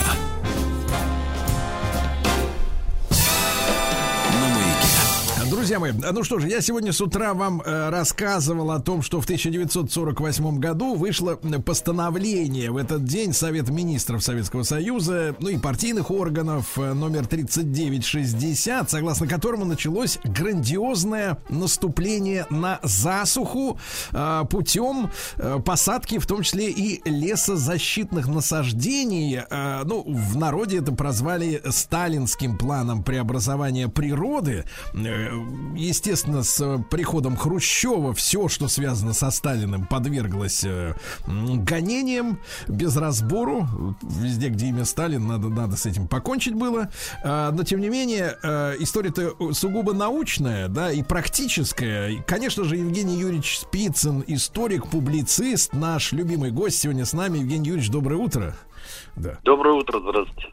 Евгений Юрьевич, ну вот, а чья это была именно с научной точки зрения идея, действительно, вот эти огромные лесополосы, которые до сих пор можно видеть из космоса на снимках, да, э, высаживать? То есть вот на, э, кто инициатор именно от науки этой истории? Ну, вы знаете, дело в том, что за 20 лет до принятия этого постановления в 28 году а, в Астраханской полупустыне была заложена а, крупная научно-исследовательская станция Всесоюзного института агро-лесомелиорации, которая получила тогда название Багдинского опорного пункта. И вот именно здесь из сотен а, разновидностей различных деревьев, кустарников были собраны те породы, а, которые полностью отвечали научным разработкам крупнейших еще русских почвоведов, в частности Докучаева, Костычева, Высоцкого, Вильямса и многих других. То есть э, э, не надо говорить о том, что якобы эта э, идея была взята откуда-то с потолка, что вот, э, дескать, произошло некое озарение, и вот был принят этот план а, преобразования природы, который получил название Сталинского. Нет, велась довольно масштабная и длительная научная работа по подготовке к реализации этого плана. Я напомню, что вот за эти 20 лет ведь э, заготовили работники лесхозов, которые были подключены к этому научному проекту, более 6 тысяч тонн семян различных древесных и кустарниковых пород, среди которых были и канадский тополь, и татарский клен, и желтая акация, липа, ясень, дуб, малина, смородина и так далее, и так далее. То есть там очень четко рассчитывали баланс влаги под лесом, полем, исследовали влияние леса на среду обитания, причины безлесия, обезвоживания степей и так далее, и так далее. То есть все было поставлено на очень такую прочную научную основу. Не А, с да. потолка все это брали, еще раз хочу подчеркнуть это. Мгм. Евгений Юрьевич, а вот какая была основная задача, то есть магистральная цель, э, что, какая проблема была бы решена, если бы план полностью был воплощен в жизнь? Ну, там сразу ставилось несколько основных задач. Первейшая из них это, конечно, э, засуха. Дело в том, что Россия всегда относилась к зоне рискованного земледелия. Э, э, плодородные земли России, которые вот как раз расположены на линии Воронеж и южнее, там, где наши знаменитые черноземы, вот при наличии очень благоприятных почв, уникальных почв, которых нету вообще ни в одном уголке мира, эти районы традиционно поражались засухой, летней засухой, которая очень негативно влияла на урожайность зерновых. Это было и в царской России, это было, к сожалению, и в Советском Союзе. Поэтому эту проблему надо было решать. Это основные зернопроизводящие районы страны. Вторая важнейшая проблема – это обеспечение, стабильное обеспечение Советского Союза высокими урожаями и решение раз и навсегда зерновой проблемы. Я напомню, что в царской России каждые 4-5 лет был голод, который охватывал многие губернии России, прежде всего как раз вот этой южной степной полосы, да и Советский Союз тоже столкнулся а, несколько раз с этим голодом, ну, знаменитый голод 20-21 в Поволжье, но там это было прямым следствием, конечно, гражданской войны. Затем это голод 32-33 годов, который, кстати, я напомню, был связан не столько с политикой коллективизации, сколько именно с засухой на Украине, в Среднем Нижнем Поволжье, на Северном Кавказе и так далее. Тогда засуха, кстати, охватила многие регионы мира, в том числе Европу и США. И, наконец, голод 46 года, который, с одной стороны, был отголоском, естественно, Великой Отечественной войны, потому что центральная часть России лежала в руинах и была разрушена, я напомню, 73 тысячи сел и деревень, и 65 тысяч колхозов и совхозов годы войны. И плюс здесь как раз а, сказалась та самая засуха в европейской части страны и наоборот проливные дожди в Западной Сибири. Поэтому эту проблему надо было решить раз и навсегда. Ну и, наконец, здесь еще важное обстоятельство состояло в том, что Сталин пытался поднять на принципиально новый уровень э, само колхозно-совхозное производство с тем, чтобы оно э, было в состоянии производить все а, невзирая на любые поставки извне. То есть надо было создать стабильную материально-техническую базу для э, всего народного хозяйства страны, прежде всего в продовольственной сфере. Евгений Юрьевич Спицын, друзья мои, историк, публицист с нами сегодня. Мы о сталинском плане преобразования природы говорим. В 48 году в этот день принято соответствующее постановление. А, Евгений Юрьевич, а ученые, соответственно, и специалисты пришли к какому выводу? Из-за чего вот на э, плодородные наши районы э, надвигается вот эта засуха? Это же не просто, получается, э, рост температуры, да, и количество солнечных дней, и количество осадков, но еще и ветры южные, да, вот в этом смысле. э, Естественно, да, так называемые суховеи, которые, с одной стороны, э, играли очень э, негативную роль в эрозии почв, вот этих очень плодородных почв. А, и, с другой стороны, недостаток влаги не давал возможность повышать урожайность зерновых. А ведь была поставлена задача э, кардинального повышения производительности труда. То есть надо было э, резко повысить именно урожайность зерновых тем, чтобы не расширять посевные площади, а культивировать эти посевные площади и создавать благоприятные условия для возделывания яровых. Я напомню, что э, у нас в стране давным-давно сложилась практика так называемого трехполья. Это еще 14-15 век. У нас традиционно, в отличие от той же Западной Европы, где было достаточно земель, часть клина засевалась озимами, часть клина засевалась яровыми, и часть клина держалась под паром. Что такое держать землю под паром? Ее специально унаваживали, то есть туда привозили навоз, и этот навоз парил, понимаете? Вот почему само название держать под паром? Земля таким образом восстанавливала свой вот этот естественный азотный слой, который активно влиял как раз на уровень урожайности. Ну, А сейчас? Евгений Юрьевич, сейчас, я так понимаю, эту проблему решают экстенсивно, то есть э, удобрениями, да, постоянно. Ну, естественно, сейчас, да, идет полная химизация сельского хозяйства.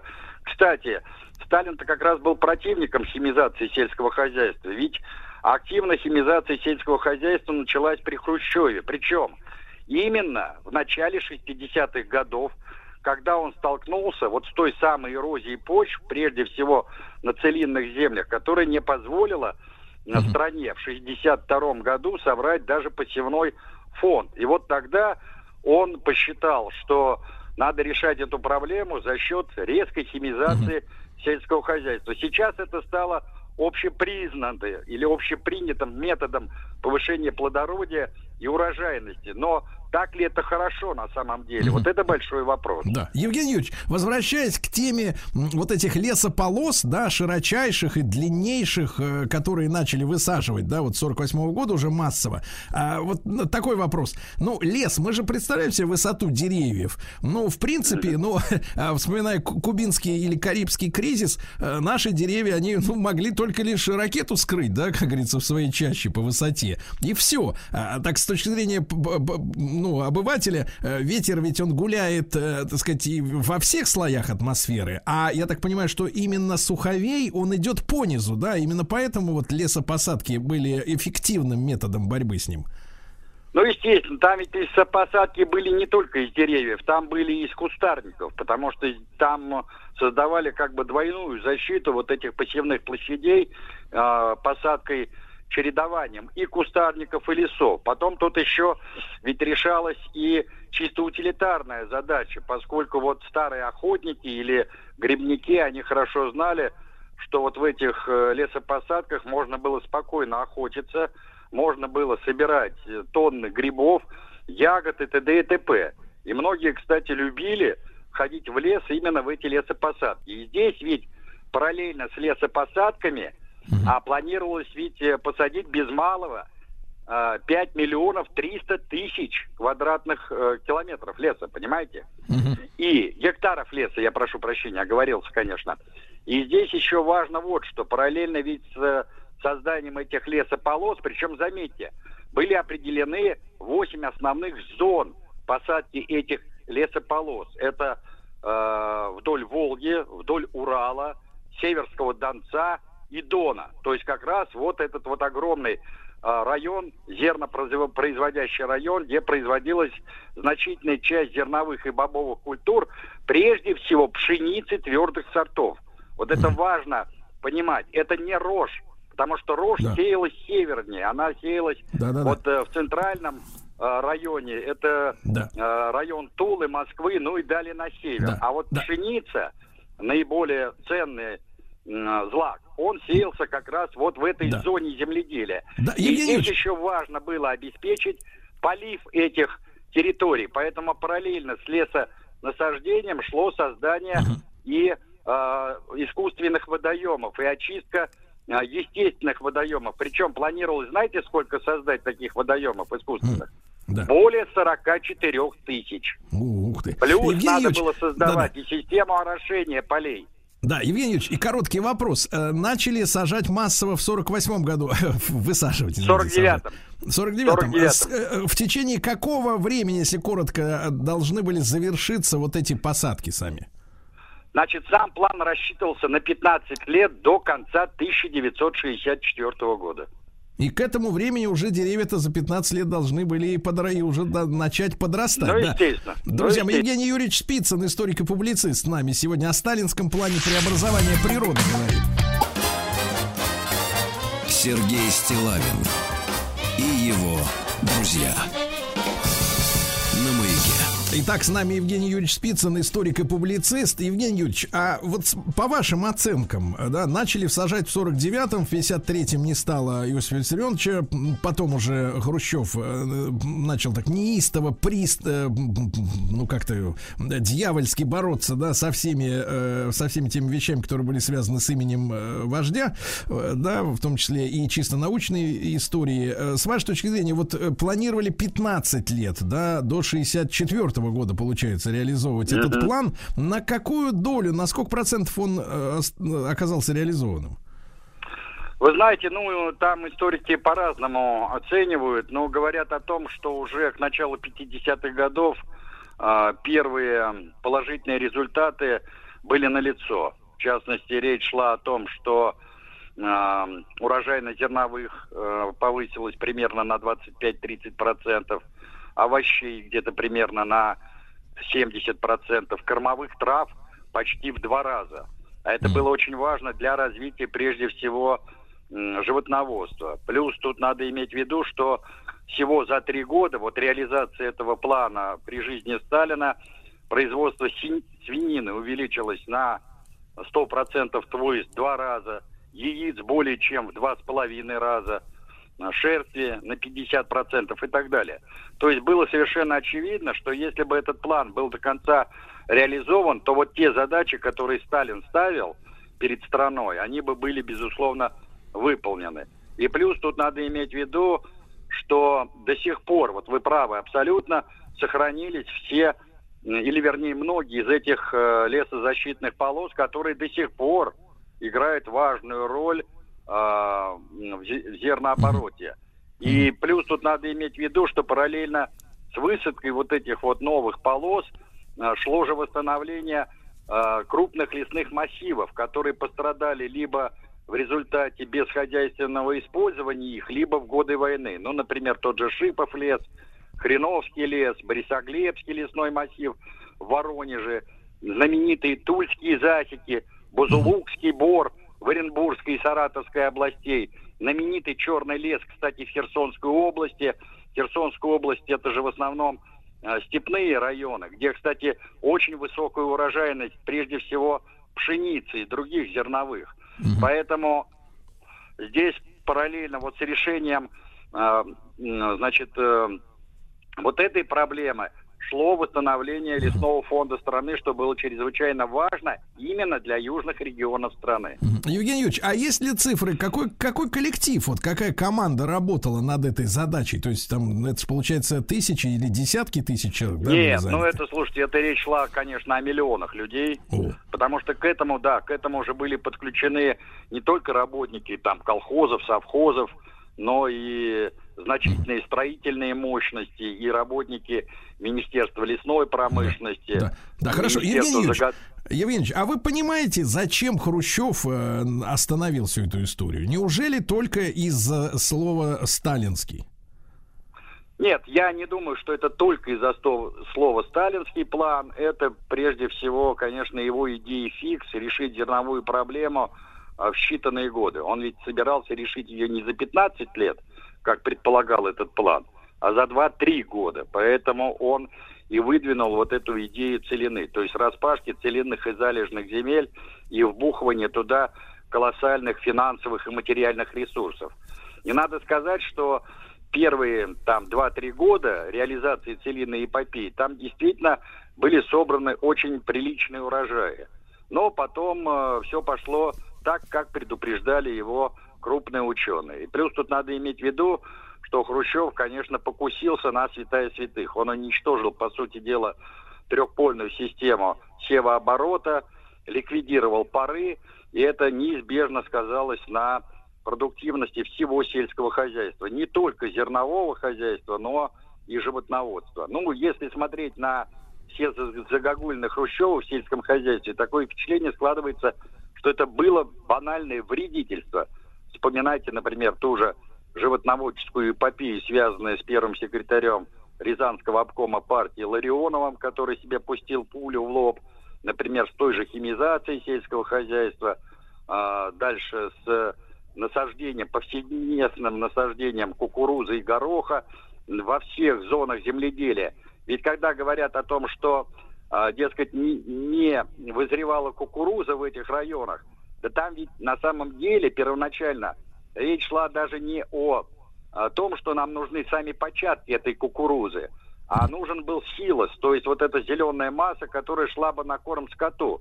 Но дело в том, что во многих регионах страны даже вот эта силосная масса не вызревала.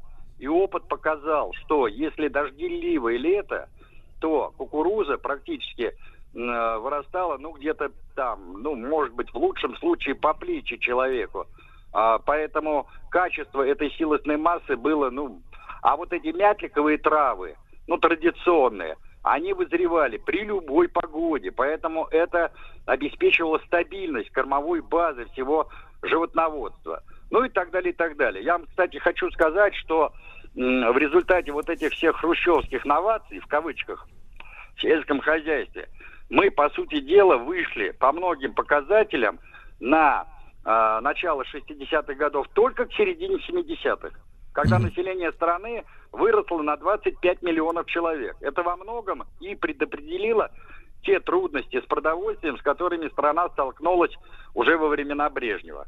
И надо будет принимать уже новую, вот эту знаменитую или печально знаменитую продовольственную программу, которую курировал, как известно, Михаил Сергеевич Горбачев. Евгений Юрьевич, ну а совершенно отдельная тема, мне кажется, вызревает в, нашем, в наших с вами беседах, да, о том, у меня вот возникает вопрос, не первый раз уже, да, э, неужели э, единоличное самодурство, ну или вредительство Хрущева э, вот так э, сильно продавливало, э, так сказать, вот эти э, решения, да, э, которые принимались, явно, явно к- игравшие в минус нашей стране, или была за ним какая-то группа единомышленников, или, или, или это действительно был какой-то психологический феномен вот такого самодура на, на высшем посту государственном, да? Э, Хочется Вы с этим зна- как, как-нибудь разобраться, Евгений Юрьевич, но мы э, оставим это, да, на э, специальную ну хорошо, да, программу. это- Специальная программа. Евгений Юрьевич Спицын, историк, публицист. э, Сталинский план преобразования природы. А Постановление о нем было принято в этот день в 1948 году.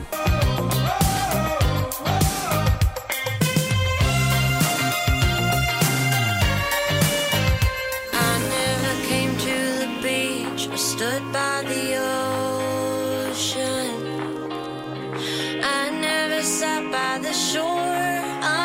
the sun with my feet in the sand. But you brought me here, and I'm happy that you did. Cause now I'm as free as birds catching the wind. I always thought I would sink, so I never swam.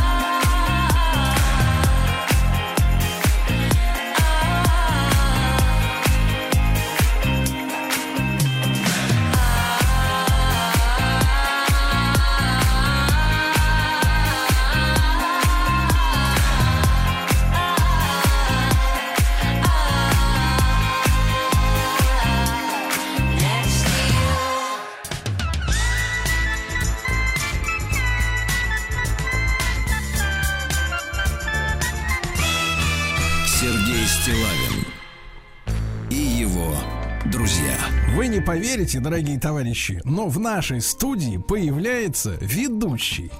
Доброе утро, Сергей Валерьевич. Доброе утро, уважаемые радиослушатели. Доброе утро, Влад. Да, да. А по, по какой причине я появился в этой студии? Да потому что мы продолжаем наш э, цикл эфиров, а, который называется «Покупая российское». И вот на прошлой неделе мы в этой студии вместе с Сергеем говорили про российские электромобили, которые собираются в Липецке. У меня, кстати говоря, даже была возможность а, совсем такой небольшой м, провести тест-драйв этого автомобиля здесь, на 5 улице Имского поля, оказаться за рулем.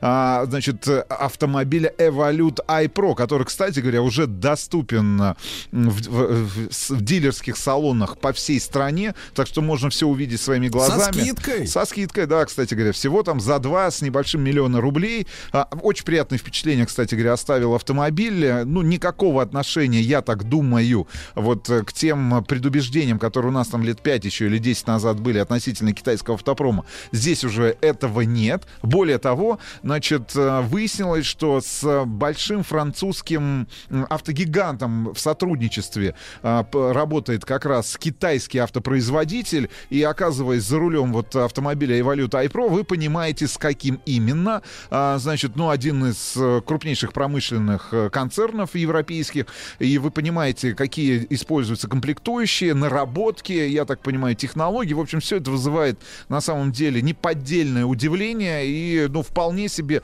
э, достойно автомобиль ведет себя на дороге. Значит, надо сказать, что практически все сейчас российские компании, которые работают в разных отраслях, получают помощь и содействие в развитии благодаря различным нацпроектам, о которых мы говорим в наших эфирах и в рамках инициативы «Покупай российское». И сегодня с нами на связи генеральный директор компании ООО «Смелком Роботикс» Тамков э, Павел Игоревич. Павел Игоревич, доброе утро. Доброе, доброе утро, коллеги.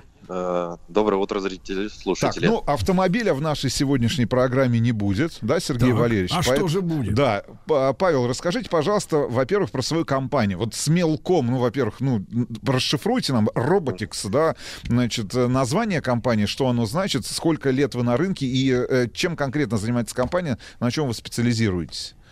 Э, Да, без проблем. Э, с- Смелком Robotics э, основано название из-за того, что у нас достаточно смелая команда, которая берется за достаточно сложные вещи. Вот, а именно одна из самых сложных вещей в робототехнике – это подводная робототехника. И именно основной деятельностью организации нашей является разработка подводных э, мобильных робототехнических комплексов, э, которые могут погружаться на всякие глубины. А, максимальная глубина погружения 7000 метров. Ну, и перерезать, например, Например, кабель, кабель, кабель, да. кабель перерезать. Да. Или, Кабелем. например, или, например, э, нитку какого-нибудь, э, значит, э, Нет, это трубопровода. роботы. Это плохие, это, другие. плохие Наши- роботы, да, я бы так наши по- сказал. По, по кабелям, наши, да. Плохие роботы, да. Да, наши задействуются как раз при про- прокладке кабелей, в том числе при обследовании трубопроводов. И наши аппараты э, имеют э, полуавтономные функции, которые, вот, допустим, в частности, вдоль трубопроводов э, определенных могут расставляться станции базовые. И нашими аппаратами легко, быстро проводится инспекция. этих э, трубопроводов на предмет повреждений нештатных объектов и прочее. Но за плохие вещи мы не беремся.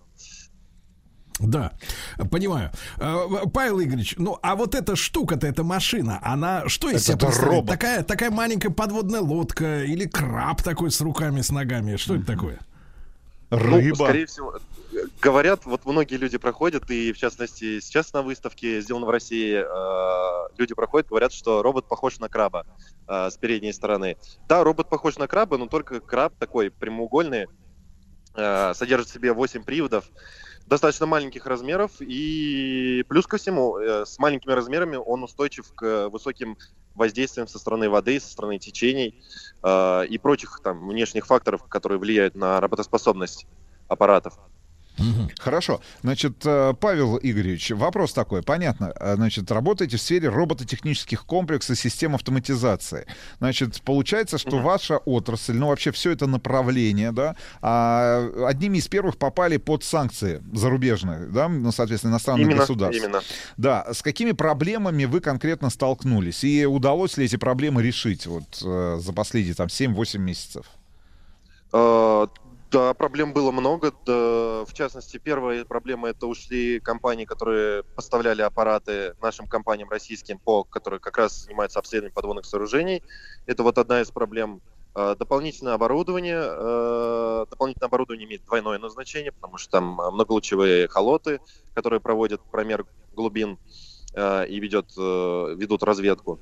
И в частности, наша компания столкнулась с поставкой комплектующих, так как э, ну, большинство комплектующих было европейского производства и американского, но в этот срок мы с нашей командой, смелой командой, э, решили эти проблемы и используем сейчас э, российское э, оборудование и российскую микроэлектронику компании Миландер и Микрон, и дополнительно используем часть э, комплектующих из Китая. Но это все зависит от э, компании, которой мы поставляем наше оборудование. Э, Если нужна коммерческая доступность, мы используем э, заграничные комплектующие, которые производятся массово. То есть это в основном Китай. Э, Да, в принципе, и проблем больше так, так таковых в нашей компании не возникало. Э, Вот, допустим, у коллег тоже возникали проблемы с поставками оборудования двойного назначения, но они тоже это решили с э, нашими китайскими партнерами. И сейчас активно вот э, ведутся во многих компаниях, в том числе и наша э, работа совместно с китайскими партнерами.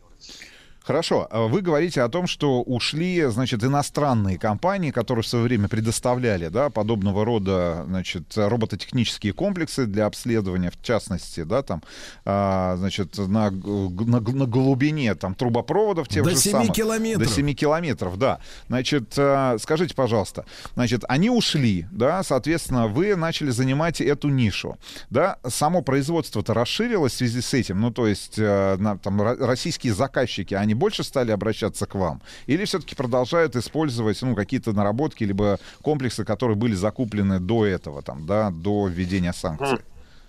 Ну, смотрите, спрос, да, увеличился действительно из-за вот этих случаев и с Северным потоком, и с нештатными объектами на Черном море, и вообще на многих побережьях. Э, стол- Многие компании столкнулись с проблемой, что они не могут просто-напросто обслуживать их заграничное оборудование, и тем самым обращаются к нам. Э, Да, и наши производственные мощности тоже увеличились э, благодаря этому, и мы считаем это плюсом, то, что наши российские компании наконец начали обращать внимание на российское оборудование. На А, русских конечно, роботов, давайте так говорить. русских, да. да. на русских На русских роботов. Не на вот этих на- иностранных роботов, да, а на наших роботов. А на наших русских, да, все верно. А, Но есть осталась часть компаний, э, потребность которых мы не можем закрыть, э, потому которые эти компании, в общем, используют э, аппараты достаточно большого класса. Мгм. Вот. На эти аппараты совсем другая производственная площадка нужна. И вот в перспективе мы собираемся выходить на эту нишу рынка, но, к сожалению, пока в России массово не производятся аппараты там тяжелого класса и рабочего классов, Скажите, которые могут... Мгм, Да-да. да-да. Давайте, давайте товарищи, о команде поговорим. Да, вот разработчики. э, Кто эти люди? Какая команда? Конструк- вас- конструкторы, там, не Да. знаю, какое количество там сил и средств вы вкладываете в тот же самый неокр, да, разрабатывая и, с- с- условно как, говоря, само э, как с железо кадрами, и, как и, с собственно говоря, дело? сам софт, да. Да. О, с кадрами ситуация у нас отличная. Мы сотрудничаем с Астраханским госуниверситетом, и вот благодаря этому сотрудничеству у нас есть возможность привлекать на практику сначала студентов, э, которые разрабатывают какие-то определенные модули наших аппаратов, ну и впоследствии уже хантерить к нам внутрь компании. С кадрами пока не сталкивались с проблемой. Э, И наша команда вот на данный момент состоит, вот основная команда разработчиков, это электронщики, затем проектировщики, разработчики программного интерфейса для аппаратного уровня, разработчики графических интерфейсов. Это непосредственно тот интерфейс, через который управляются наши аппараты. Э, Их э, вот основная команда это 7 человек разработчиков и дополнительная команда как раз на производственную площадку. Э, Еще раз повторюсь, с проблемой не сталкивались. У нас есть отличная возможность искать людей э, в больших регионах, это в Москве. Э, Какие-то задачи, допустим, отдавать на аутсорс. И в целом э, компания наша только развивается, и мы надеемся, что дальше это будет еще лучше. Хорошо, смотрите, иностранные компании ушли с российского рынка, про это поговорили. Значит, э, российские компании, российские заказчики стали больше обращаться к вам. А что с вашим импортом, например, да? Если заказчики за пределами нашей страны, или, например, вот эти робототехнические комплексы ваши могут по морю пере- значит, переползать э, государственную границу и работать э, на территории, например, иностранного государства. Ну, то есть передали, передали по морю, вот я бы так сказал, вашу продукцию. В Конго. Ну да, да, да. Автоматическая поставка, Да. да. Э, С удешевлением там э, э, логистических э, цепочек. Да, все верно. Второй вариант тоже возможен, если он необходим. Ну и первый вариант. Мы были на армии, выставке «Армия 2022», в рамках которой представили наши аппараты и индийской делегации, и иранской делегации, и китайской делегации. А, Эти делегации достаточно сильно заинтересовались. Сейчас на данный момент мы идем ведем с ними э, взаимосвязь о поставке наших аппаратов, э, допустим, в Индию, Э, но аппараты им нужны определенного там класса, которые могут использоваться студентами в научных работах, потому что наши аппараты могут использоваться в научных исследованиях для, допустим, проведения экологического мониторинга, для проведения исследования шельфов и так далее. А, Но, к сожалению, пока мы им поставить не можем, потому что этот продукт доделывается, но э, с ними подписали договор об отложенной поставке э, наших аппаратов э, в их индийские университеты. Мгм. А, Павел, ну вот смотрите, а когда э, читаешь о вашей компании, то есть такая информация, что э, работаете со всеми стихиями. Это вот э, о чем идет речь? А, да, со всеми стихиями это как раз робототехники. Есть робототехника подводная, есть робототехника наземная, она же мобильная, и есть робототехника воздушная. Это беспилот, э, воздушные беспилотники, э, которые летают в воздухе. Это коптерного типа и планерного типа. Это типа Вот. Герань 2? Типа того, да. Частности, да, наша команда берется за такие ответственные задачи по разработке конструкторской документации для определенных э, роботов, мобильных, как раз подводных и э, летающих. Но мы массово ими не занимаемся, потому что это там другой производственный процесс. Но разработку конструкторской документации и программного обеспечения для этих э, продуктов мы делаем э, с радостью. Ну и в том числе разрабатываем системы связи, которые э, защищены, криптозащищены от э, вылезания ну, не не- сторонних э, организаций и сторонних служб. Хорошо, а вот, э, значит, автомобильные производители, ну, там, не знаю, раз в три года, да, там, Сергей Валерьевич, до там пандемии, до кризиса радовали Делали нас... об- фейслифт. Да, фейслифт, значит, раз в 7 А раз лет... в 7 лет об- модель. об- обновля- обновляли модельный ряд свой, значит, э, э, говорят, что вот в 23-м году, значит, э, у вас должны поступить в продажу новые аппараты, робототехнические комплексы. А есть возможность вот нам и нашим слушателям рассказать там в нескольких предложениях, а что, что ждет мир подводный, в частности, если говорить о ваших новинках? Ну, как раз-таки, да, с 1 января начинается у нас э, полноценная продажа аппаратов нового класса. Э, Эти аппараты будут э, оснащены системой технического зрения для автоматического передвижения вдоль объекта, для фиксации аппарата по положению. Допустим, у многих э, компаниях, э, компаний заинтересантов есть э, задача, основная задача это фиксироваться четко по изображению, чтобы могли рассмотреть какой-то объект. потому что в подводных работах требуется ответственность, э, и ответственность в том числе по съемке объектов, в том числе нештатных, либо каких-то дефектов, э, которые впоследствии нужно устранять. Э, Наши новые аппараты будут оснащены этими функциями и дополнительно будут оснащены функцией автоматического передвижения, э, не задействуя дорогостоящие системы навигации. Как Ну, раз то есть это за- зачатки какого-то да. искусственного интеллекта. в- То есть он по карте дна передвигается, получается? Э, Там, да, там технологии у нас пока не сбытинованы, не буду углубляться в подробности, но именно как раз-таки без дополнительного оборудования, только лишь основываясь на камерах. Вот, допустим, основной, э, ну, о ком можно подумать, это Тесла. Тесла, она ориентируется по камерам. А наши роботы тоже, вот, э, с которые поставляться с января будут, они именно этими функциями будут оснащены. Мгм, Удивительно. Да. А, да, да, хорошо. Да, это Нам нужно видеть, это нужно камеру, видеть. да. Да. Да, хорошо. Значит, э, если говорить о перспективных направлениях а, развития и в целом, а, например, индустрии, да, робототехнических комплексов, значит, э, какие перспективные направления вы видите, как человек, который занимается непосредственно, да, этим бизнесом, и с точки зрения продуктов, и с точки зрения технологии, да, и с точки зрения потребностей рынка того же самого. Может быть, значит, кто-то сейчас вас послушает и в соседнем с вами городе, значит, э, либо на другом конце нашей страны, страны тоже попытается организовать подобного рода производство. Ну, вот так, давайте немножко о, о будущем поговорим. Об отрасли. Давайте, да. Э, Смотрите, давайте начну с самого начала. Вот э, в России имеется огромное количество фондов, которые поддерживают э, начинающих стартаперов, так скажу, начинающих разработчиков, которые делают какие-то продукты. Стартаперов, А. да, не старперов, Сергей. Стартап. Вы- да, да, Да, са- самое главное, стартаперов. да, вот тут пр- правильно провести границу, вот, как бы, и ударение расставить. Э, Да-да, стартаперов, в общем. Э, Есть фонды, которые поддерживают э, разработчиков IT-решений. Поэтому не нужно бояться открывать какие-то новые идеи и развивать их на рынке Российской Федерации. В частности, вот говоря о развивающихся активно сейчас направлениях, которые можно подумать, что там невозможно в эти отрасли войти, невозможно заработать денег. Я скажу так, сейчас развивается активно в Российской Федерации отрасль беспилотной летательной э, робототехники, беспилотных летательных комплексов. Э, как вы знаете, применение им достаточно обширно, э, и сейчас вот э, много контрагентов, которые к нам обращаются за как раз разработкой, но мы не можем взять э, производство этих беспилотников, потому что ну, достаточно маленькие производственные мощности, и задействованы мы под подводную робототехнику. В том числе нужно активно в России развивать отрасль подводной робототехники, э, аппаратов тяжелого класса, большего класса, э, которые будут э, разра- э, разрабатывать э, подводные месторождения.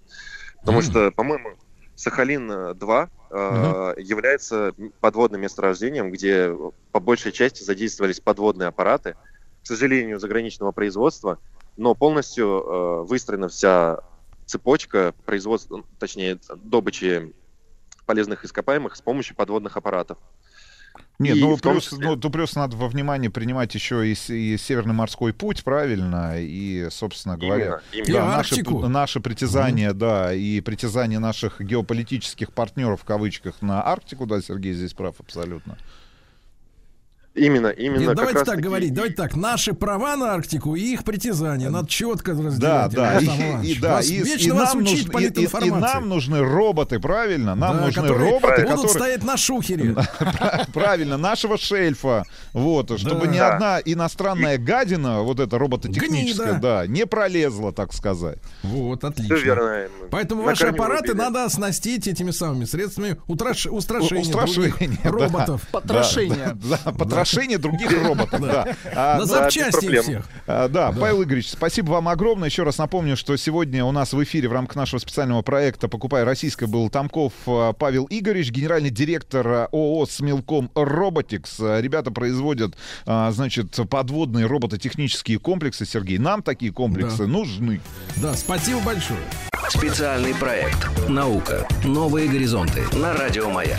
В рамках проекта «Ледокол знаний» Homo Science Project. Доброе утро, добрый день, дорогие товарищи. Мы, Владислав Александрович, продолжаем наш совместный проект «Ледокол знаний Homo Science Project» при поддержке госкорпорации «Росатом».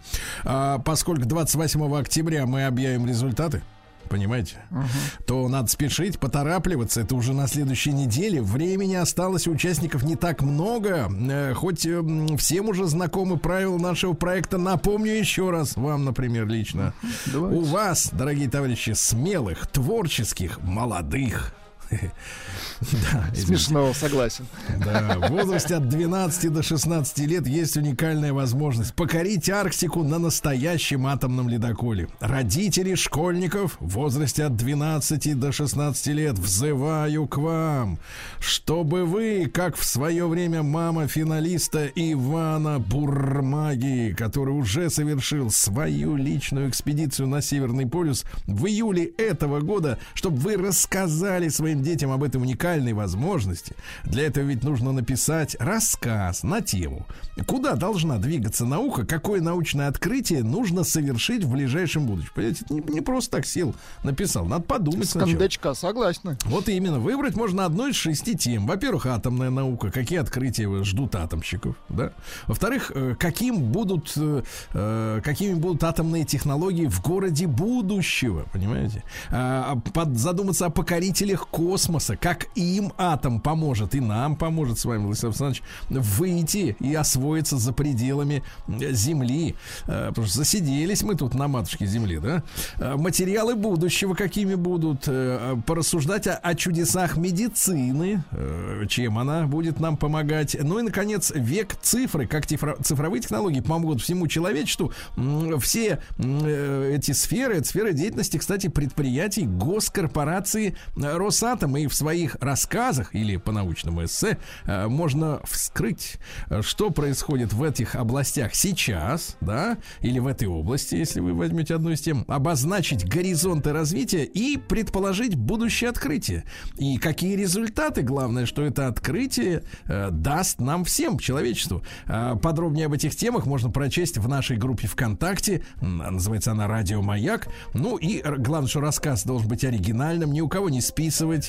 От полутора тысяч до четырех тысяч знаков. Обязательно три ключевых понятия использовать в тексте в своем, дорогие дети. Это атомная энергия, наука, открытие. Ну и выложить свою работу в социальной сети ВКонтакте э, с хэштегами «Маяк. Человек знаний», «Маяк. Наука. Новые горизонты» и, наконец, «Маяк. Ледокол знаний». И обращаю особенное внимание, что до 27 октября Принимаем работы, а 28-го все объявим финалист, поэтому рекомендую резину не тянуть. Вот, времени осталось... Осталась неделя. Чуть-чуть, да. На выходных сели, написали, все, выложили, получили, так сказать, По победу. заслугам. Да. Ну, а э, сегодня мы поговорим про новые материалы. Я вас вчера пугал, э, может быть, неизвестным для многих словом, аддитивные технологии. а? Точно, пугали.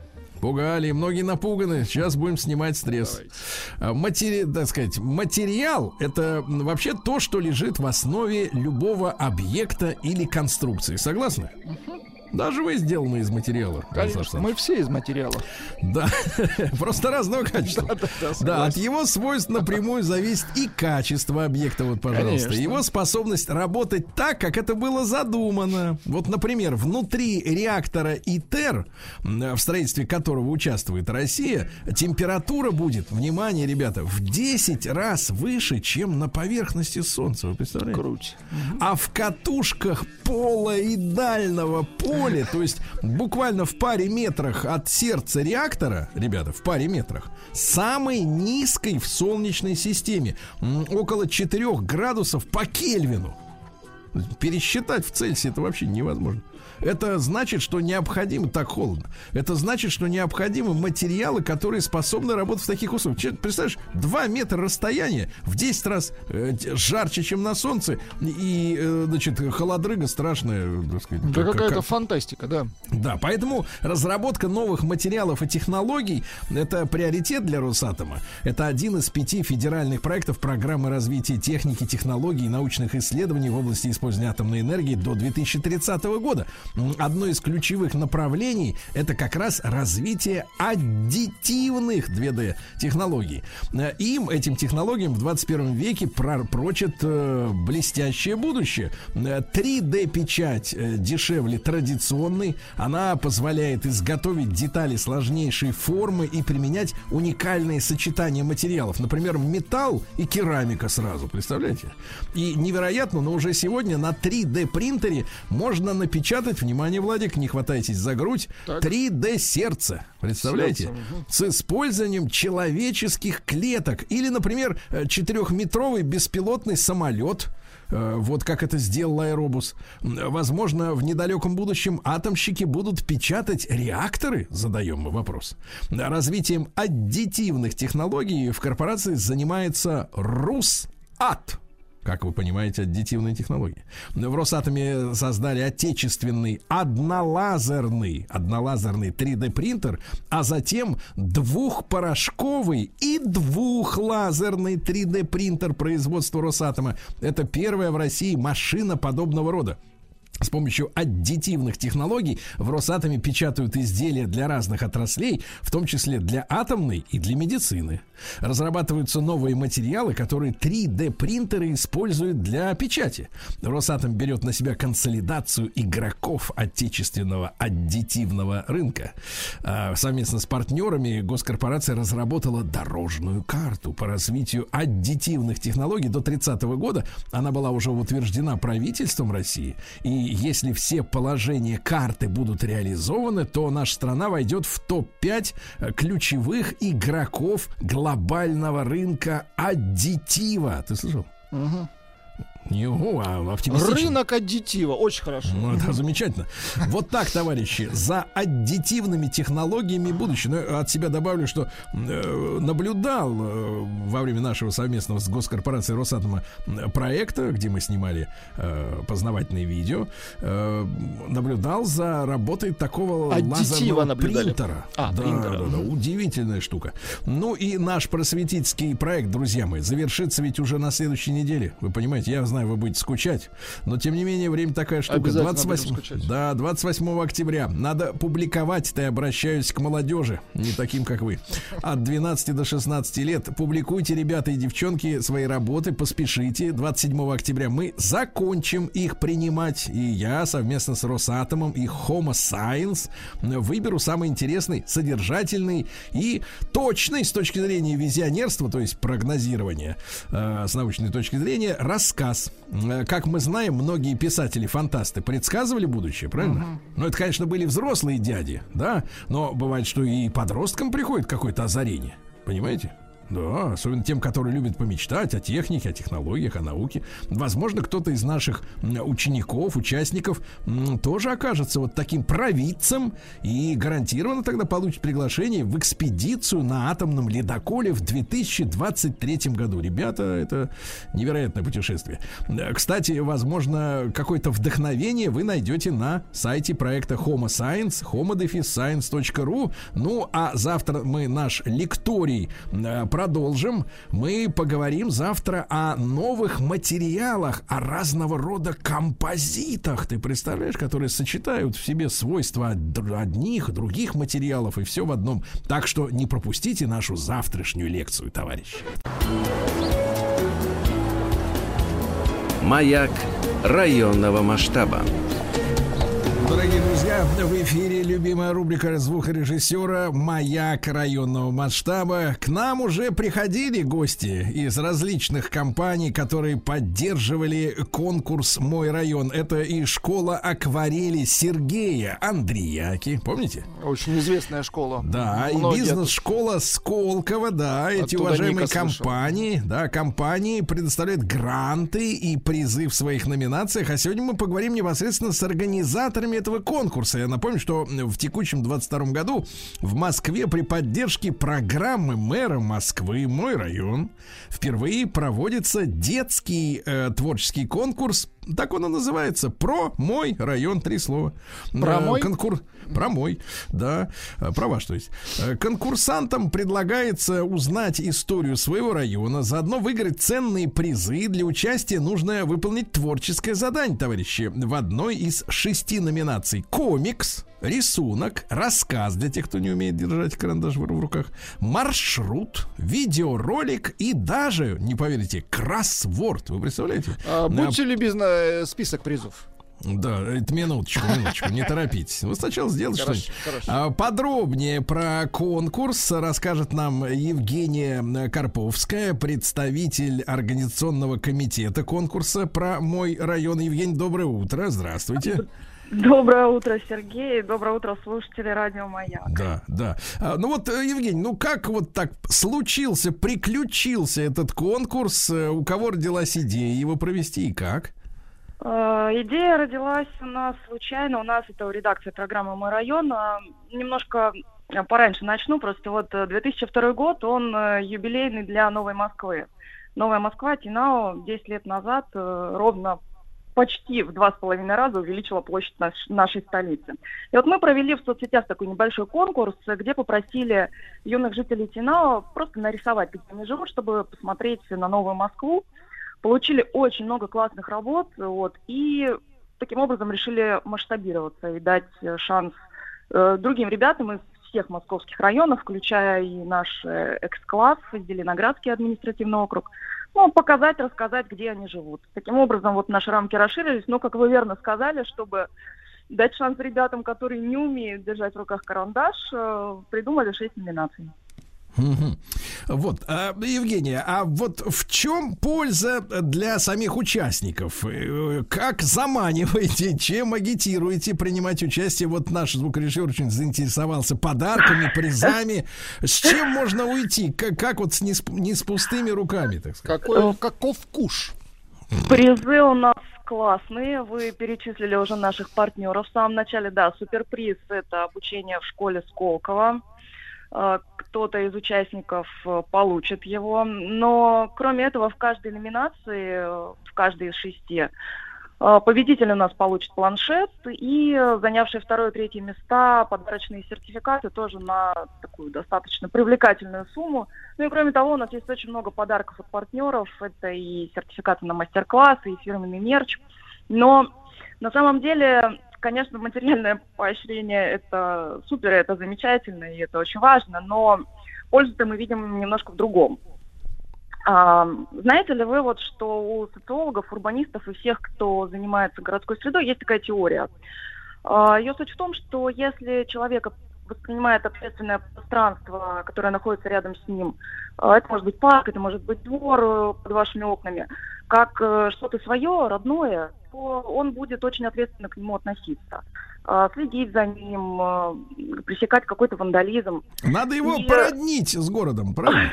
Да, все верно. И вот нам кажется, что вот это чувство такого хорошего собственничества, что вот это мое, его надо Да. воспитывать как можно раньше, чтобы ребенок, и особенно ну, к подросткам мы имеем такие претензии, когда они идут по улицам, они не кидали мусор мимо Да. урны, не пинали скамейки, не Я вот, э, да-да-да. Евгений, абсолютно согласен. Надо вот нашего звукорежиссера научить, что когда он идет по Москве, что видит что-то не то делается, подойди и скажи, это мое. Пшел вон отсюда. Да, Вот, потому что мы же не делаем так дома, мы же не кидаем Да, мусор мимо Конечно, мусорки. конечно, конечно, И вот конечно. мы Евгений, считаем, что- да-да, это я понимаю. Евгений, вот смотрите, шесть номинаций, комикс, рисунок, рассказ, маршрут, видеоролик и кроссворд. Э, Какая вот на данный момент самая популярная? Где больше всего заявок Ну, и, соответственно, конкуренции больше? Рисунок, конечно, рисунок. Это О. проще, наверное, это быстрее. Это особенно для тех ребят, кто Смотри. учатся в художественных школах, да. Смотри, сколько у нас художников, а? А вот Да. э, на самом деле, казалось бы, но вот рассказать историю в картинках и придумать Бэтмена районного масштаба, вот могут не все. Так что Бэтмен районного приглашаем, масштаба. приглашаем Да-да-да. ребят, да, А, придумывать комиксы о районах. Значит, смотрите, э, сроки конкурса были продлены. Сначала планировалось завершить прием заявок уже 16 октября, а сейчас можно до 10 ноября включительно. Э, Много ли прислали? Э, Да, прислали достаточно. Ну, сейчас уже больше тысячи работ. Возможно, это покажется не очень большая цифра в масштабах Москвы, Не, но для пилотного проекта мы считаем это неплохо. Да-да-да. А кто же будет определять, Евгений, победителей и когда будут итоги? Э, Итоги объявим в начале декабря, а вот победители будет определять у нас профессиональное жюри. Так что даже если бы у нас были свои фавориты, они, честно говоря, у нас Да. есть, мы их никак продвинуть не сможем. Вот, скажу только, что у нас э, супер жюри, его полный состав можно прочитать на сайте. Там и москвовед Филипп Смирнов, э, знаю, что тоже он к вам приходил много раз. Да. И ребята, которые комиксы рисуют профессионально, работали со студией Marvel. Да-да-да. Да-да, И, друзья мои, но я напомню, что возраст участников от 8 до 15 лет. Сайт проекта дети.про-район.ру. Участвуйте, товарищи. Сергей Стилавин и его друзья. На маяке.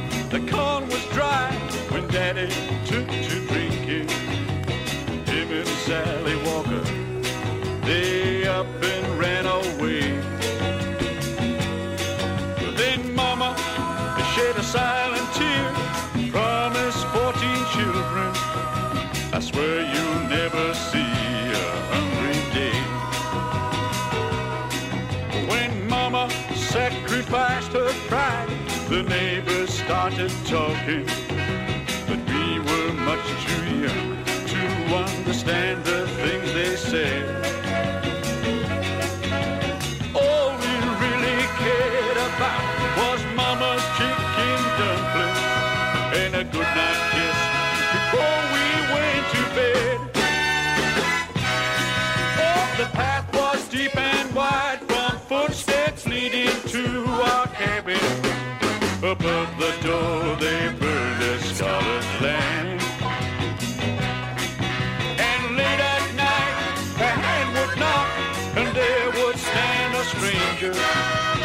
I'm the son of Hickory Hollis Tramp.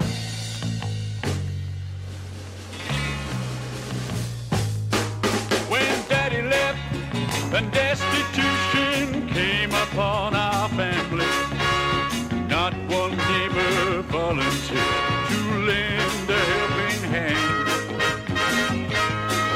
So let 'em gossip all they want. She loved us and she raised us. The proof is standing here, full grown man. Last summer, Mama passed away and left the ones who loved her. Each and every one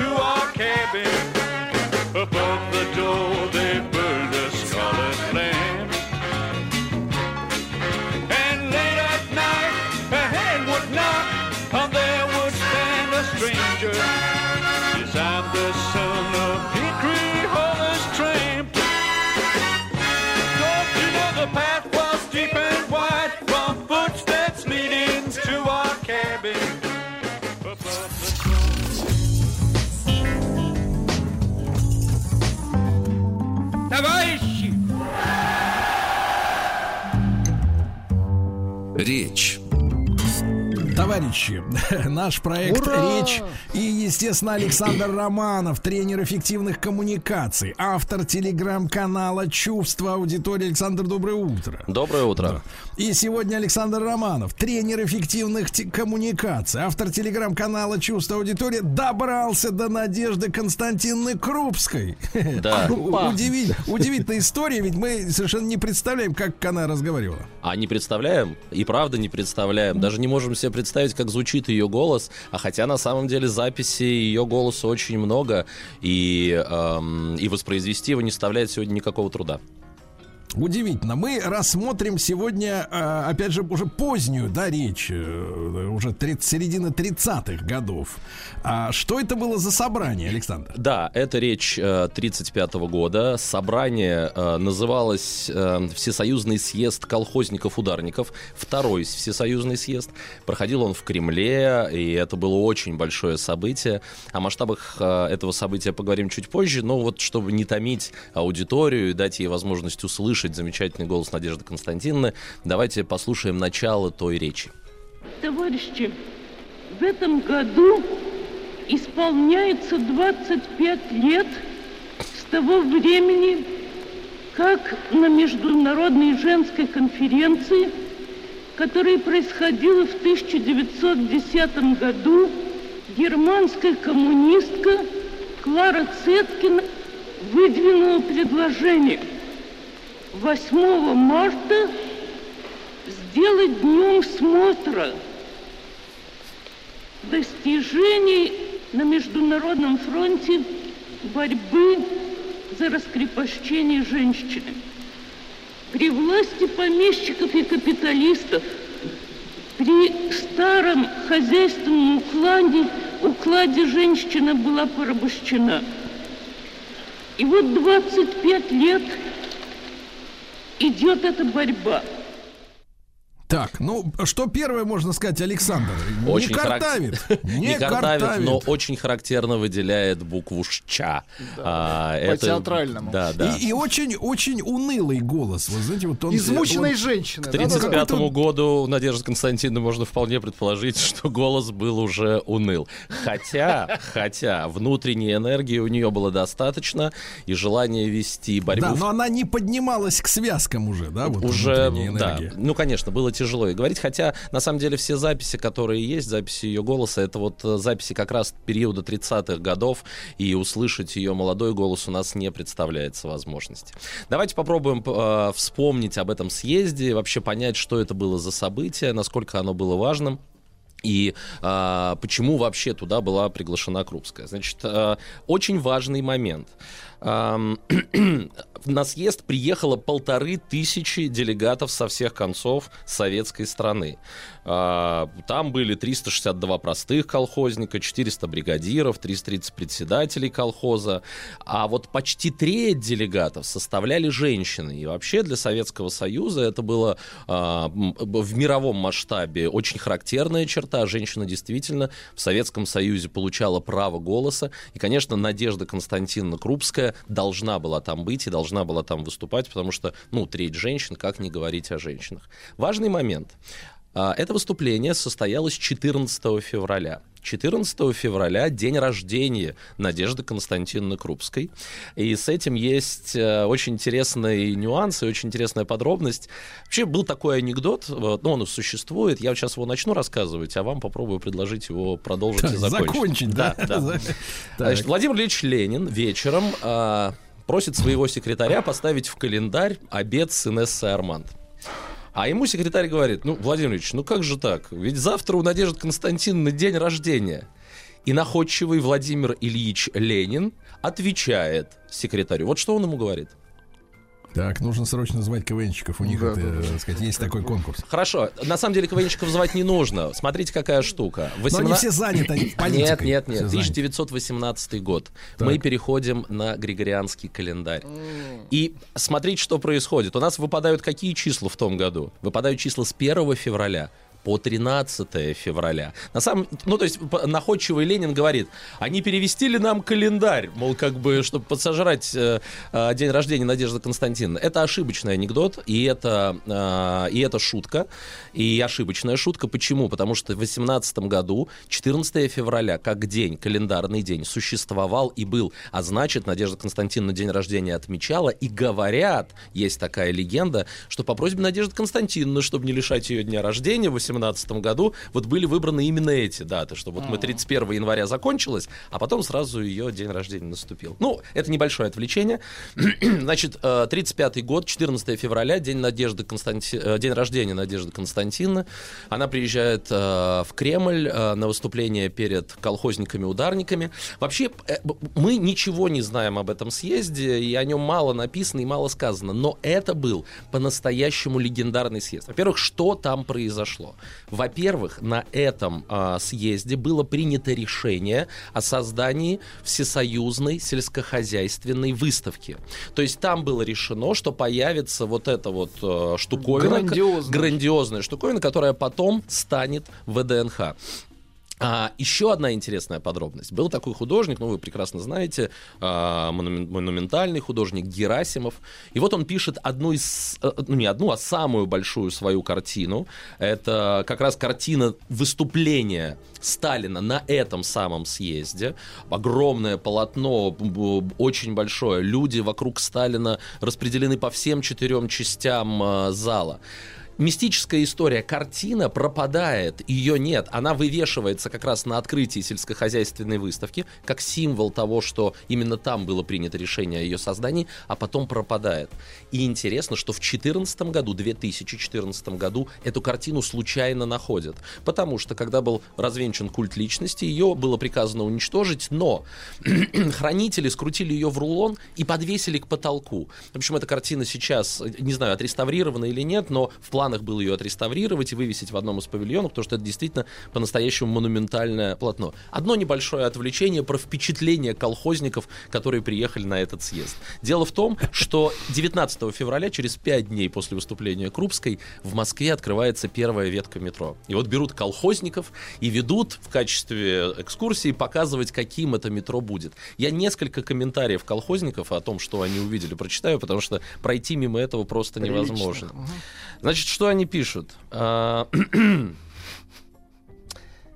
а, Так, так, так, так. А вот, Да а, да, да, да, да, да, да. Станции похожи на дворцы, но и колхозники не отстают. Построили электростанцию. Вот один комментарий одного колхозника. Никаких недостатков на метро нет. Оно построено прочно, добротно, красиво.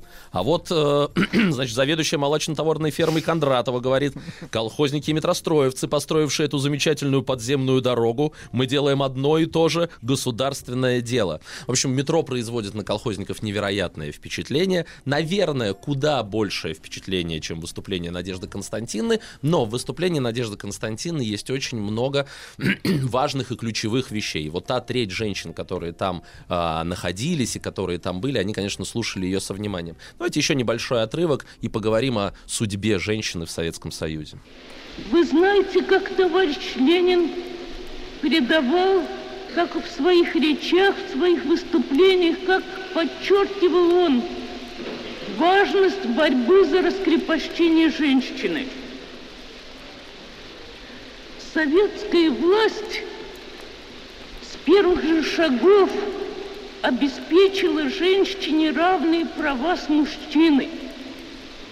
Но не раз Владимир Ильич говорил о том, что полного раскрепощения женщины можно добиться будет только тогда, когда у нас будет победа коллективизации, победа колхозного строя. То есть, видите, да, раскрепощение женщины напрямую связано с победой колхозного строя.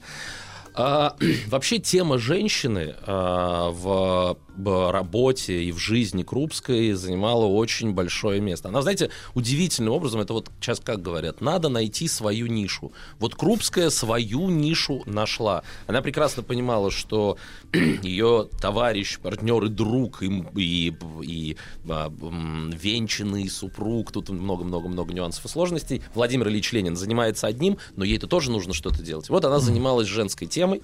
Занималась так, что в 1899 году она пишет легендарную работу, которая называется «Женщина-работница». Так. Вообще, это небольшая работа. Кстати, Александр, Да-да-да. Александр, маленькая Да. ремарка, позвольте. Э, да, Ведь ходили слухи про, э, так сказать, первые годы революции или там первые месяцы. Э, Некоторые историки говорят, что это так и было, другие говорят, да ну что вы, это, это юмор. Но говорили об обобществлении женщин. Сейчас мы Помните? дойдем до этого. Секундочку, секундочку. Нет, нет, нет, нет, нет, нет. Подождите, нет, мы нет, так не работает. Дайте, дайте несколько минут. Сейчас мы пока Так. в 1899-м вот об, об обобществлении женщины и ее будущем раскрепощении мы поговорим. Это на самом деле правда очень интересно. Смотрите, какая штука. Значит, что она пишет? Вообще, вот как женщина жила в конце, на рубеже 19-20 века. Крупская пишет, за последние сто лет русский народ перенес 51 голод. Дети начинают работать с 5-8 лет. Работа по 16-19 часов. Если женщине приходится жить самостоятельно, то нужда заставляет ее продавать не только свою рабочую силу, но и самое себя. Проституция служит ей дополнительным заработком. Девушка-крестьянка с самых ранних лет работает в семье родителей как батрачка. В нашем фабричном законодательстве нет никаких ограничений, никаких облегчений работы беременных женщин. Вот когда эту брошюру а, женщина-работница показали Вере Засулич, Вера Засулич прочитала и сказала, слушайте, ну в книжке есть неточности, но слушайте, как она говорит, но она обеими лапами написана. Вот такая метафора, такая формулировка. То есть, а, и по мнению Крупской, да и вообще, мне кажется, это очевидно, женщине было очень непросто и очень тяжело. И Крупская выбирает вот этот путь борьбы за освобождение, за раскрепощение женщин. Я прошу не бояться этого слова раскрепощение, потому что вот тот ужас, который мы сейчас прочитали в судьбе и в жизни женщин, для них это раскрепощение было просто хотя бы снять вот эту вот катастрофу и вот этот вот ад. Значит, вот теперь к тому, о чем вы говорили. Приходит революция 17 года, а, происходит событие. Анархисты в Саратове убивают лавочника Уварова. Ну, вроде, казалось бы, 18-й год, черт что происходит, что бы не убить лавочника Уварова, тем более анархиста, мало ли за что. Но проходит следствие, и выясняется, что причиной этого убийства становится фейк, использую такое слово, который сделал Уваров. А что сделал Уваров? Уваров выпускает декрет о национализации женщин. То есть выходит бумага, которая Подлец. называется «Декрет о национализации женщин». Я немножко прочитаю, что в этом декрете написано, довольно любопытно. Значит, э, действие настоящего декрета не распространяется на замужних женщин, имеющих пятерых или более детей. С 1 января 2018 года отменяется право постоянного владения женщинами, достигшими 17 лет и до 30 лет. За бывшими владельцами, мужьями, сохраняется право в внеочередное пользование своей женой. Примечание. В случае противодействия бывшего мужа в проведении сего декрета в жизнь, он лишается права, предоставляемого ему настоящей статьей. Погоди, так это же юморист. Слушайте, конечно, да, ну, все змей, женщины, да. которые подходят под настоящий декрет, изымаются из частного постоянного владения и объявляются достоянием всего трудового народа. Мирового. Да, каждый член трудового народа обязан отчислять от своего заработка 2% в фонд народного поколения. И последнее. Каждый Прекрасно. мужчина, желающий воспользоваться экземпляром народного достояния, должен представить от рабоче-заводского комитета или профессионального союза удостоверение о принадлежности своей к трудовому классу. То есть а, выходит декрет, который говорит, что вот, ребят, женщины от 17 до 30 лет, народное достояние, подайте заявку, пользуйтесь. Это фейк, это придуманная бумага. Анархисты в агонии, в желании, значит, вместе убивают Уварова. Но интересно совершенно другое. Интересно, как этот фейк расходится по, по России. А, значит, они, эти декреты распространились практически по всем территориям, где были большевики. По Владимиру ходили слухи о том, что красноармейцы вправе пользоваться экземпляром народного состояния, достояния в любое время, в любом месте, даже если экземпляр в булочную идет. И тыкали этой бумагой женщину. Да, а по Москве ходили слухи, вот сейчас внимание, что в летнее время женщин, дабы мужчине было легче определиться с выбором экземпляра, обяжут ходить гола сверху и по пояс. То есть, ну, чтобы мужчине было Топлес, легче, по-нашему. топлес, Да, да, да, да, чтоб там не чтобы мужчина да, лучше Мгм. Разобрался, значит, ну вот как бы. А теперь э, э, важно это, вот почему эти декреты так распространяются быстро? Почему они такой отзыв получают? Почему народ как бы готов а, эту абсолютно, абсолютно смешную и Ну, ужасную бумагу принять? народу-то хочется. Потому что, потому что, потому что проблема женщины в те года и вообще вот женский вопрос, он очень остро стоит. И он ложится на очень благодатную почву. Одни рады, что у них будет такое достояние, другие в ужасе от того, что вообще такое чудовищное, такие чудовищные формулировки могут прийти в голову. Но а, есть еще короткое продолжение этой истории, очень любопытное. 19 год, через год. Диалог, который происходит в Сенате США. Значит, вот один, э, один член комиссии, сенатор Кинг, говорит другому. «Мне пришлось видеть оригинальный русский текст и перевод на английский язык некоторых советских декретов. Они фактически уничтожают брак и выводят так называемую свободную любовь. Известно ли вам что-нибудь по этому поводу?» Другой сенатор Саймонс отвечает. «Их программу вы найдете в коммунистическом манифесте Маркса и Энгельса.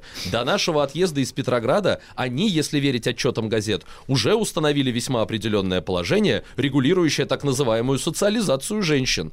Кинг говорит, итак, прям большевистские красноармейцы и самцы-большевики похищают, насилуют и расливают женщин сколько хотят. А Саймонс говорит, конечно, они это делают. То есть лавочник Уханов в Саратове, запустив эту бумагу, представляете как? Через год это дошло до Соединенных Штатов Америки, и там обсуждалось абсолютно на, полном серьезе. да-да-да, То есть вот, вот Как ухань звучит китайский. ну, немножко, да. То есть, вот просто важно понять, насколько проблема женщины была важна. Я почему на это обращаю внимание, быстро, очень коротко. Потому что все упрекают Крупскую в том, что она была придатком и вообще ничего не решающим человеком при Ленине. А в Она действительности... нащупала эту проблему. Она нащупала Нащуп- проблему. Друзья мои, Александр Романов вместе с ним нащупываем. Товарищи! Мы Речь. здесь! Мы здесь. Да, Александр Романов, тренер эффективных э, коммуникаций, автор телеграм-канала «Чувство аудитории». Сегодня мы разбираем в нашем проекте «Речь», э, соответственно, выступление Надежды Константиновны Крупской на втором всесоюзном съезде колхозников-ударников. Все это произошло в феврале 1935 года, но параллельно мы понимаем, что Надежда Константиновна не просто была супругой вождя, да, или вдовой э, вождя, но еще решала очень важные вопросы э, касаемо раскрепощения женщин. Э, вот очень важная проблема. Э, Александр, а сами женщины, вот смотрите, общество, значит, оно было возбуждено, как Да, иногда говорят да, да, наши да, лидеры. да. Возбуждено. Вот, сковано как бы очень такими четкими нравственными нормами, хотя в Российской империи были бордели. Вот тоже э, Ну. официально, да. И были желтые билеты, кажется, так это называлось, да, желтые билеты. Да. У дам. И, и вот это как-то вот сразу это все одновременно сходится. Но у самих женщин-то, ну хорошо, Крупская хотела освобождать. Потому что когда мы смотрим на нынешних активистов, да, мировых, ну там все эти зеленые, БЛМщики, все, мы понимаем, что это люди с прибабахом. Но они вот, э, они, прикрываясь э, чьими-то проблемами, э, ну, по большому счету, обогащаются лично. Вот сами-то женщины в то время, ну вот Крупская, понятно, она как бы э, такая фигура. Они нуждались в каком-то раскрепощении? Или произошло развращение женщин? Ну, послушайте, э, мы же вот, э, я и говорю о том, что здесь нужно очень осторожно с этим термином раскрепощения быть, потому что в данном случае я так чувствую, я так понимаю, что речь идет, конечно, о раскрепощении от большого количества внешних факторов, которые женщину не, не за- закомплексовывали, не об этом речь, а о том, что они просто не давали ей нормально жить. Ну, вот, например, факт. Существовала такая практика. Вот вы рассказываете, там, бордель, желтые билеты, да, это все было. Но вы знаете, что, например, а, в в дореволюционной России было такое понятие, ну, такое понятие, которое называлось фабрика ангелов. Что это такое? Женщина а, рожала ребенка, она понимала, что ей нужно что-то есть, ей нужно идти на работу. Она отдавала ребенка, так сказать, в руки, ну, такой условной сиделицы. А эти условные сиделицы с, с детьми доходило до того, что они травили этих детей опиум, опиумом, чтобы освободить женщину от как бы этого ребенка. То есть э, вот этот чудовищный факт существовал, Крупская об этом говорит, и эта практика была. Эту, допустим, э, вот э, воспитательницу в кавычках в больших сажали, отправляли на каторгу, но потом появлялась новая фабрика ангелов. Это было нормальной практикой. Что требовалось женщине? Женщине требовалась какая-то защита, но у Крупской и у всей советской власти а, тут появлялась ловушка, потому что что нужно было сделать? Ведь женщина была а, активным участником процесса, то есть она должна была ходить на митинги, она должна была принимать активное участие в культурной жизни, она должна была ходить на работу, то есть она становилась полноценным участником вообще, вообще жизни в стране. Но тут возникает вопрос, а с детьми что делать? Ну как бы что сделать с детьми? То есть решая женский вопрос, Крупская упиралась в огромное количество проблем. Вы знаете, что существовало предложение взять всех детей и организованно в коммунах воспитывать. Но вот Крупская была категорически против этого. И ей приходилось балансировать это. Давайте посмотрим, послушаем третий отрывок и обсудим его, потому что он ровно про это. И вот, товарищи, вы видите, к этому, к этой годовщине, к 25-летию Международного женского дня мы можем прийти и сказать, в нашей стране Советов под руководством партии мы одержали победу и на фронте раскрепощения женщины, такую победу, которой нет еще в других странах. Мне пришлось наблюдать в прошлом году одни детские ясли. Затрачивалось на них много денег. А дети там сидели как мертвые. На улице их не выводили. Молоденькие девушки, которые были представлены, не знали, что делать с ними. Игрушек, говорит, из Москвы не присылают.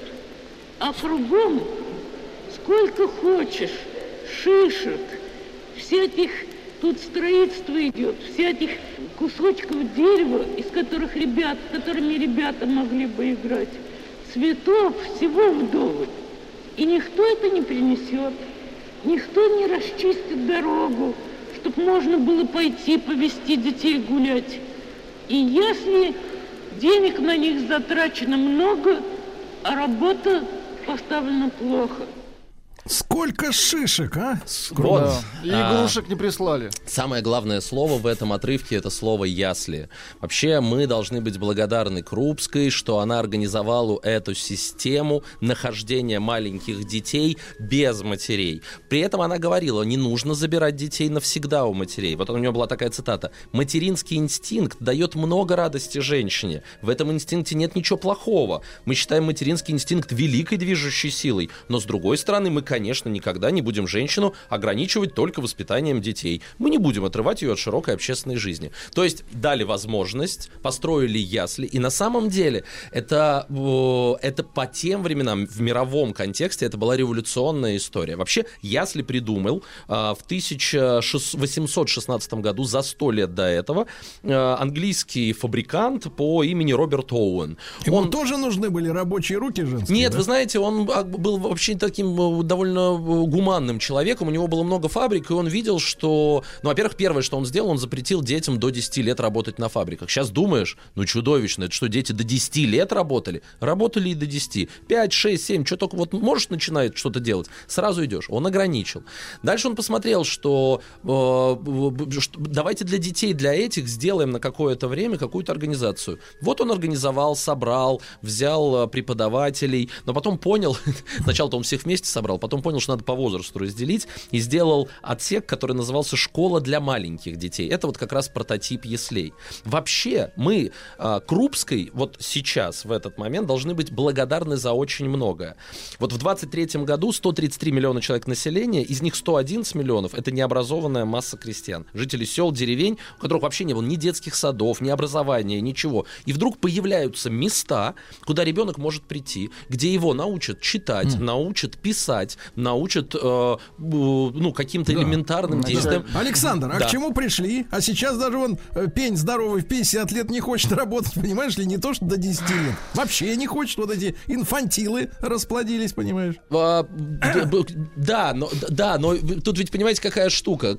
Это как называется? Вот синдром мгновенного роста. Когда нет ничего, вообще ничего, когда тотальная грязь и просто мрак, и, пол, и вдруг появляются сады-примитивы. Это вот те вот самые корочки деревянные, где, в принципе, все ждали там игрушек из Москвы. Да не надо было никаких игрушек. Дали палочку, дали веточку, дали еще что-то. И вот уже ребенок чем-то занимается.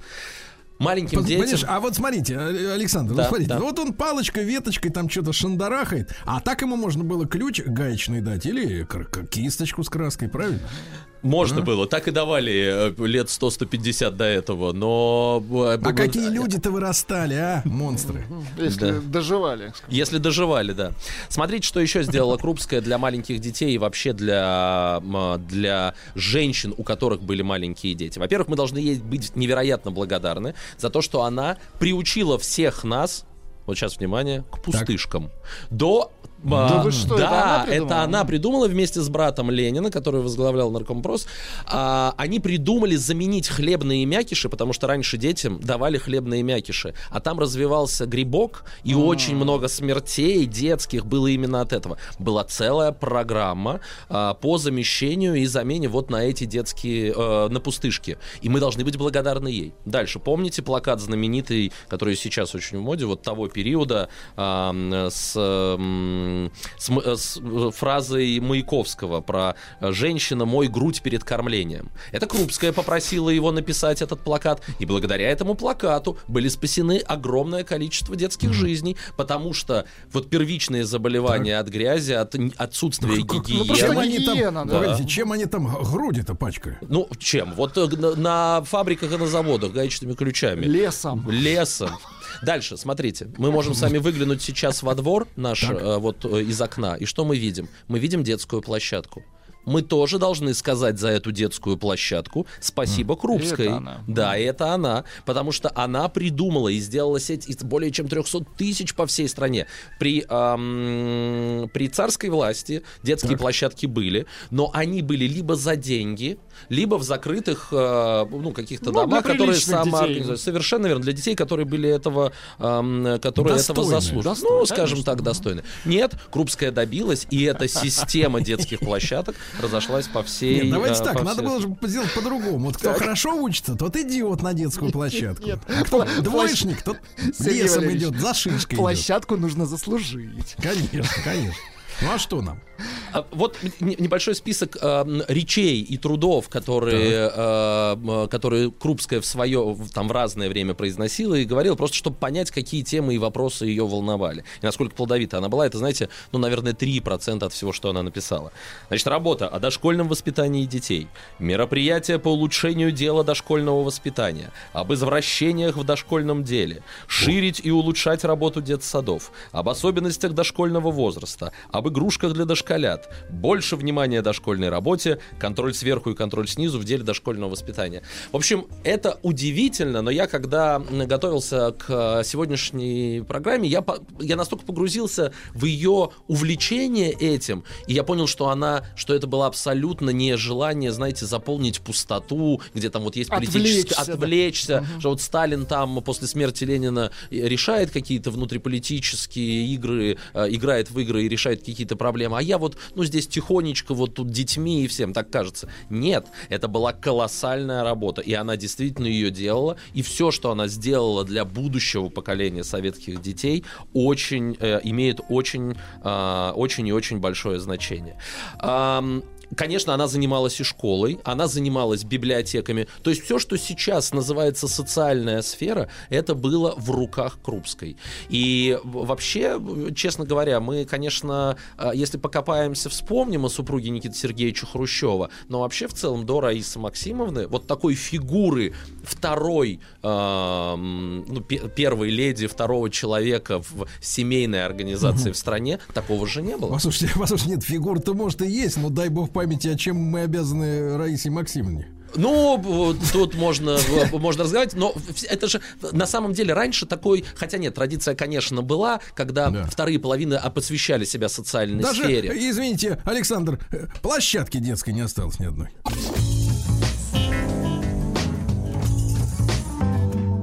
Товарищи! Речь.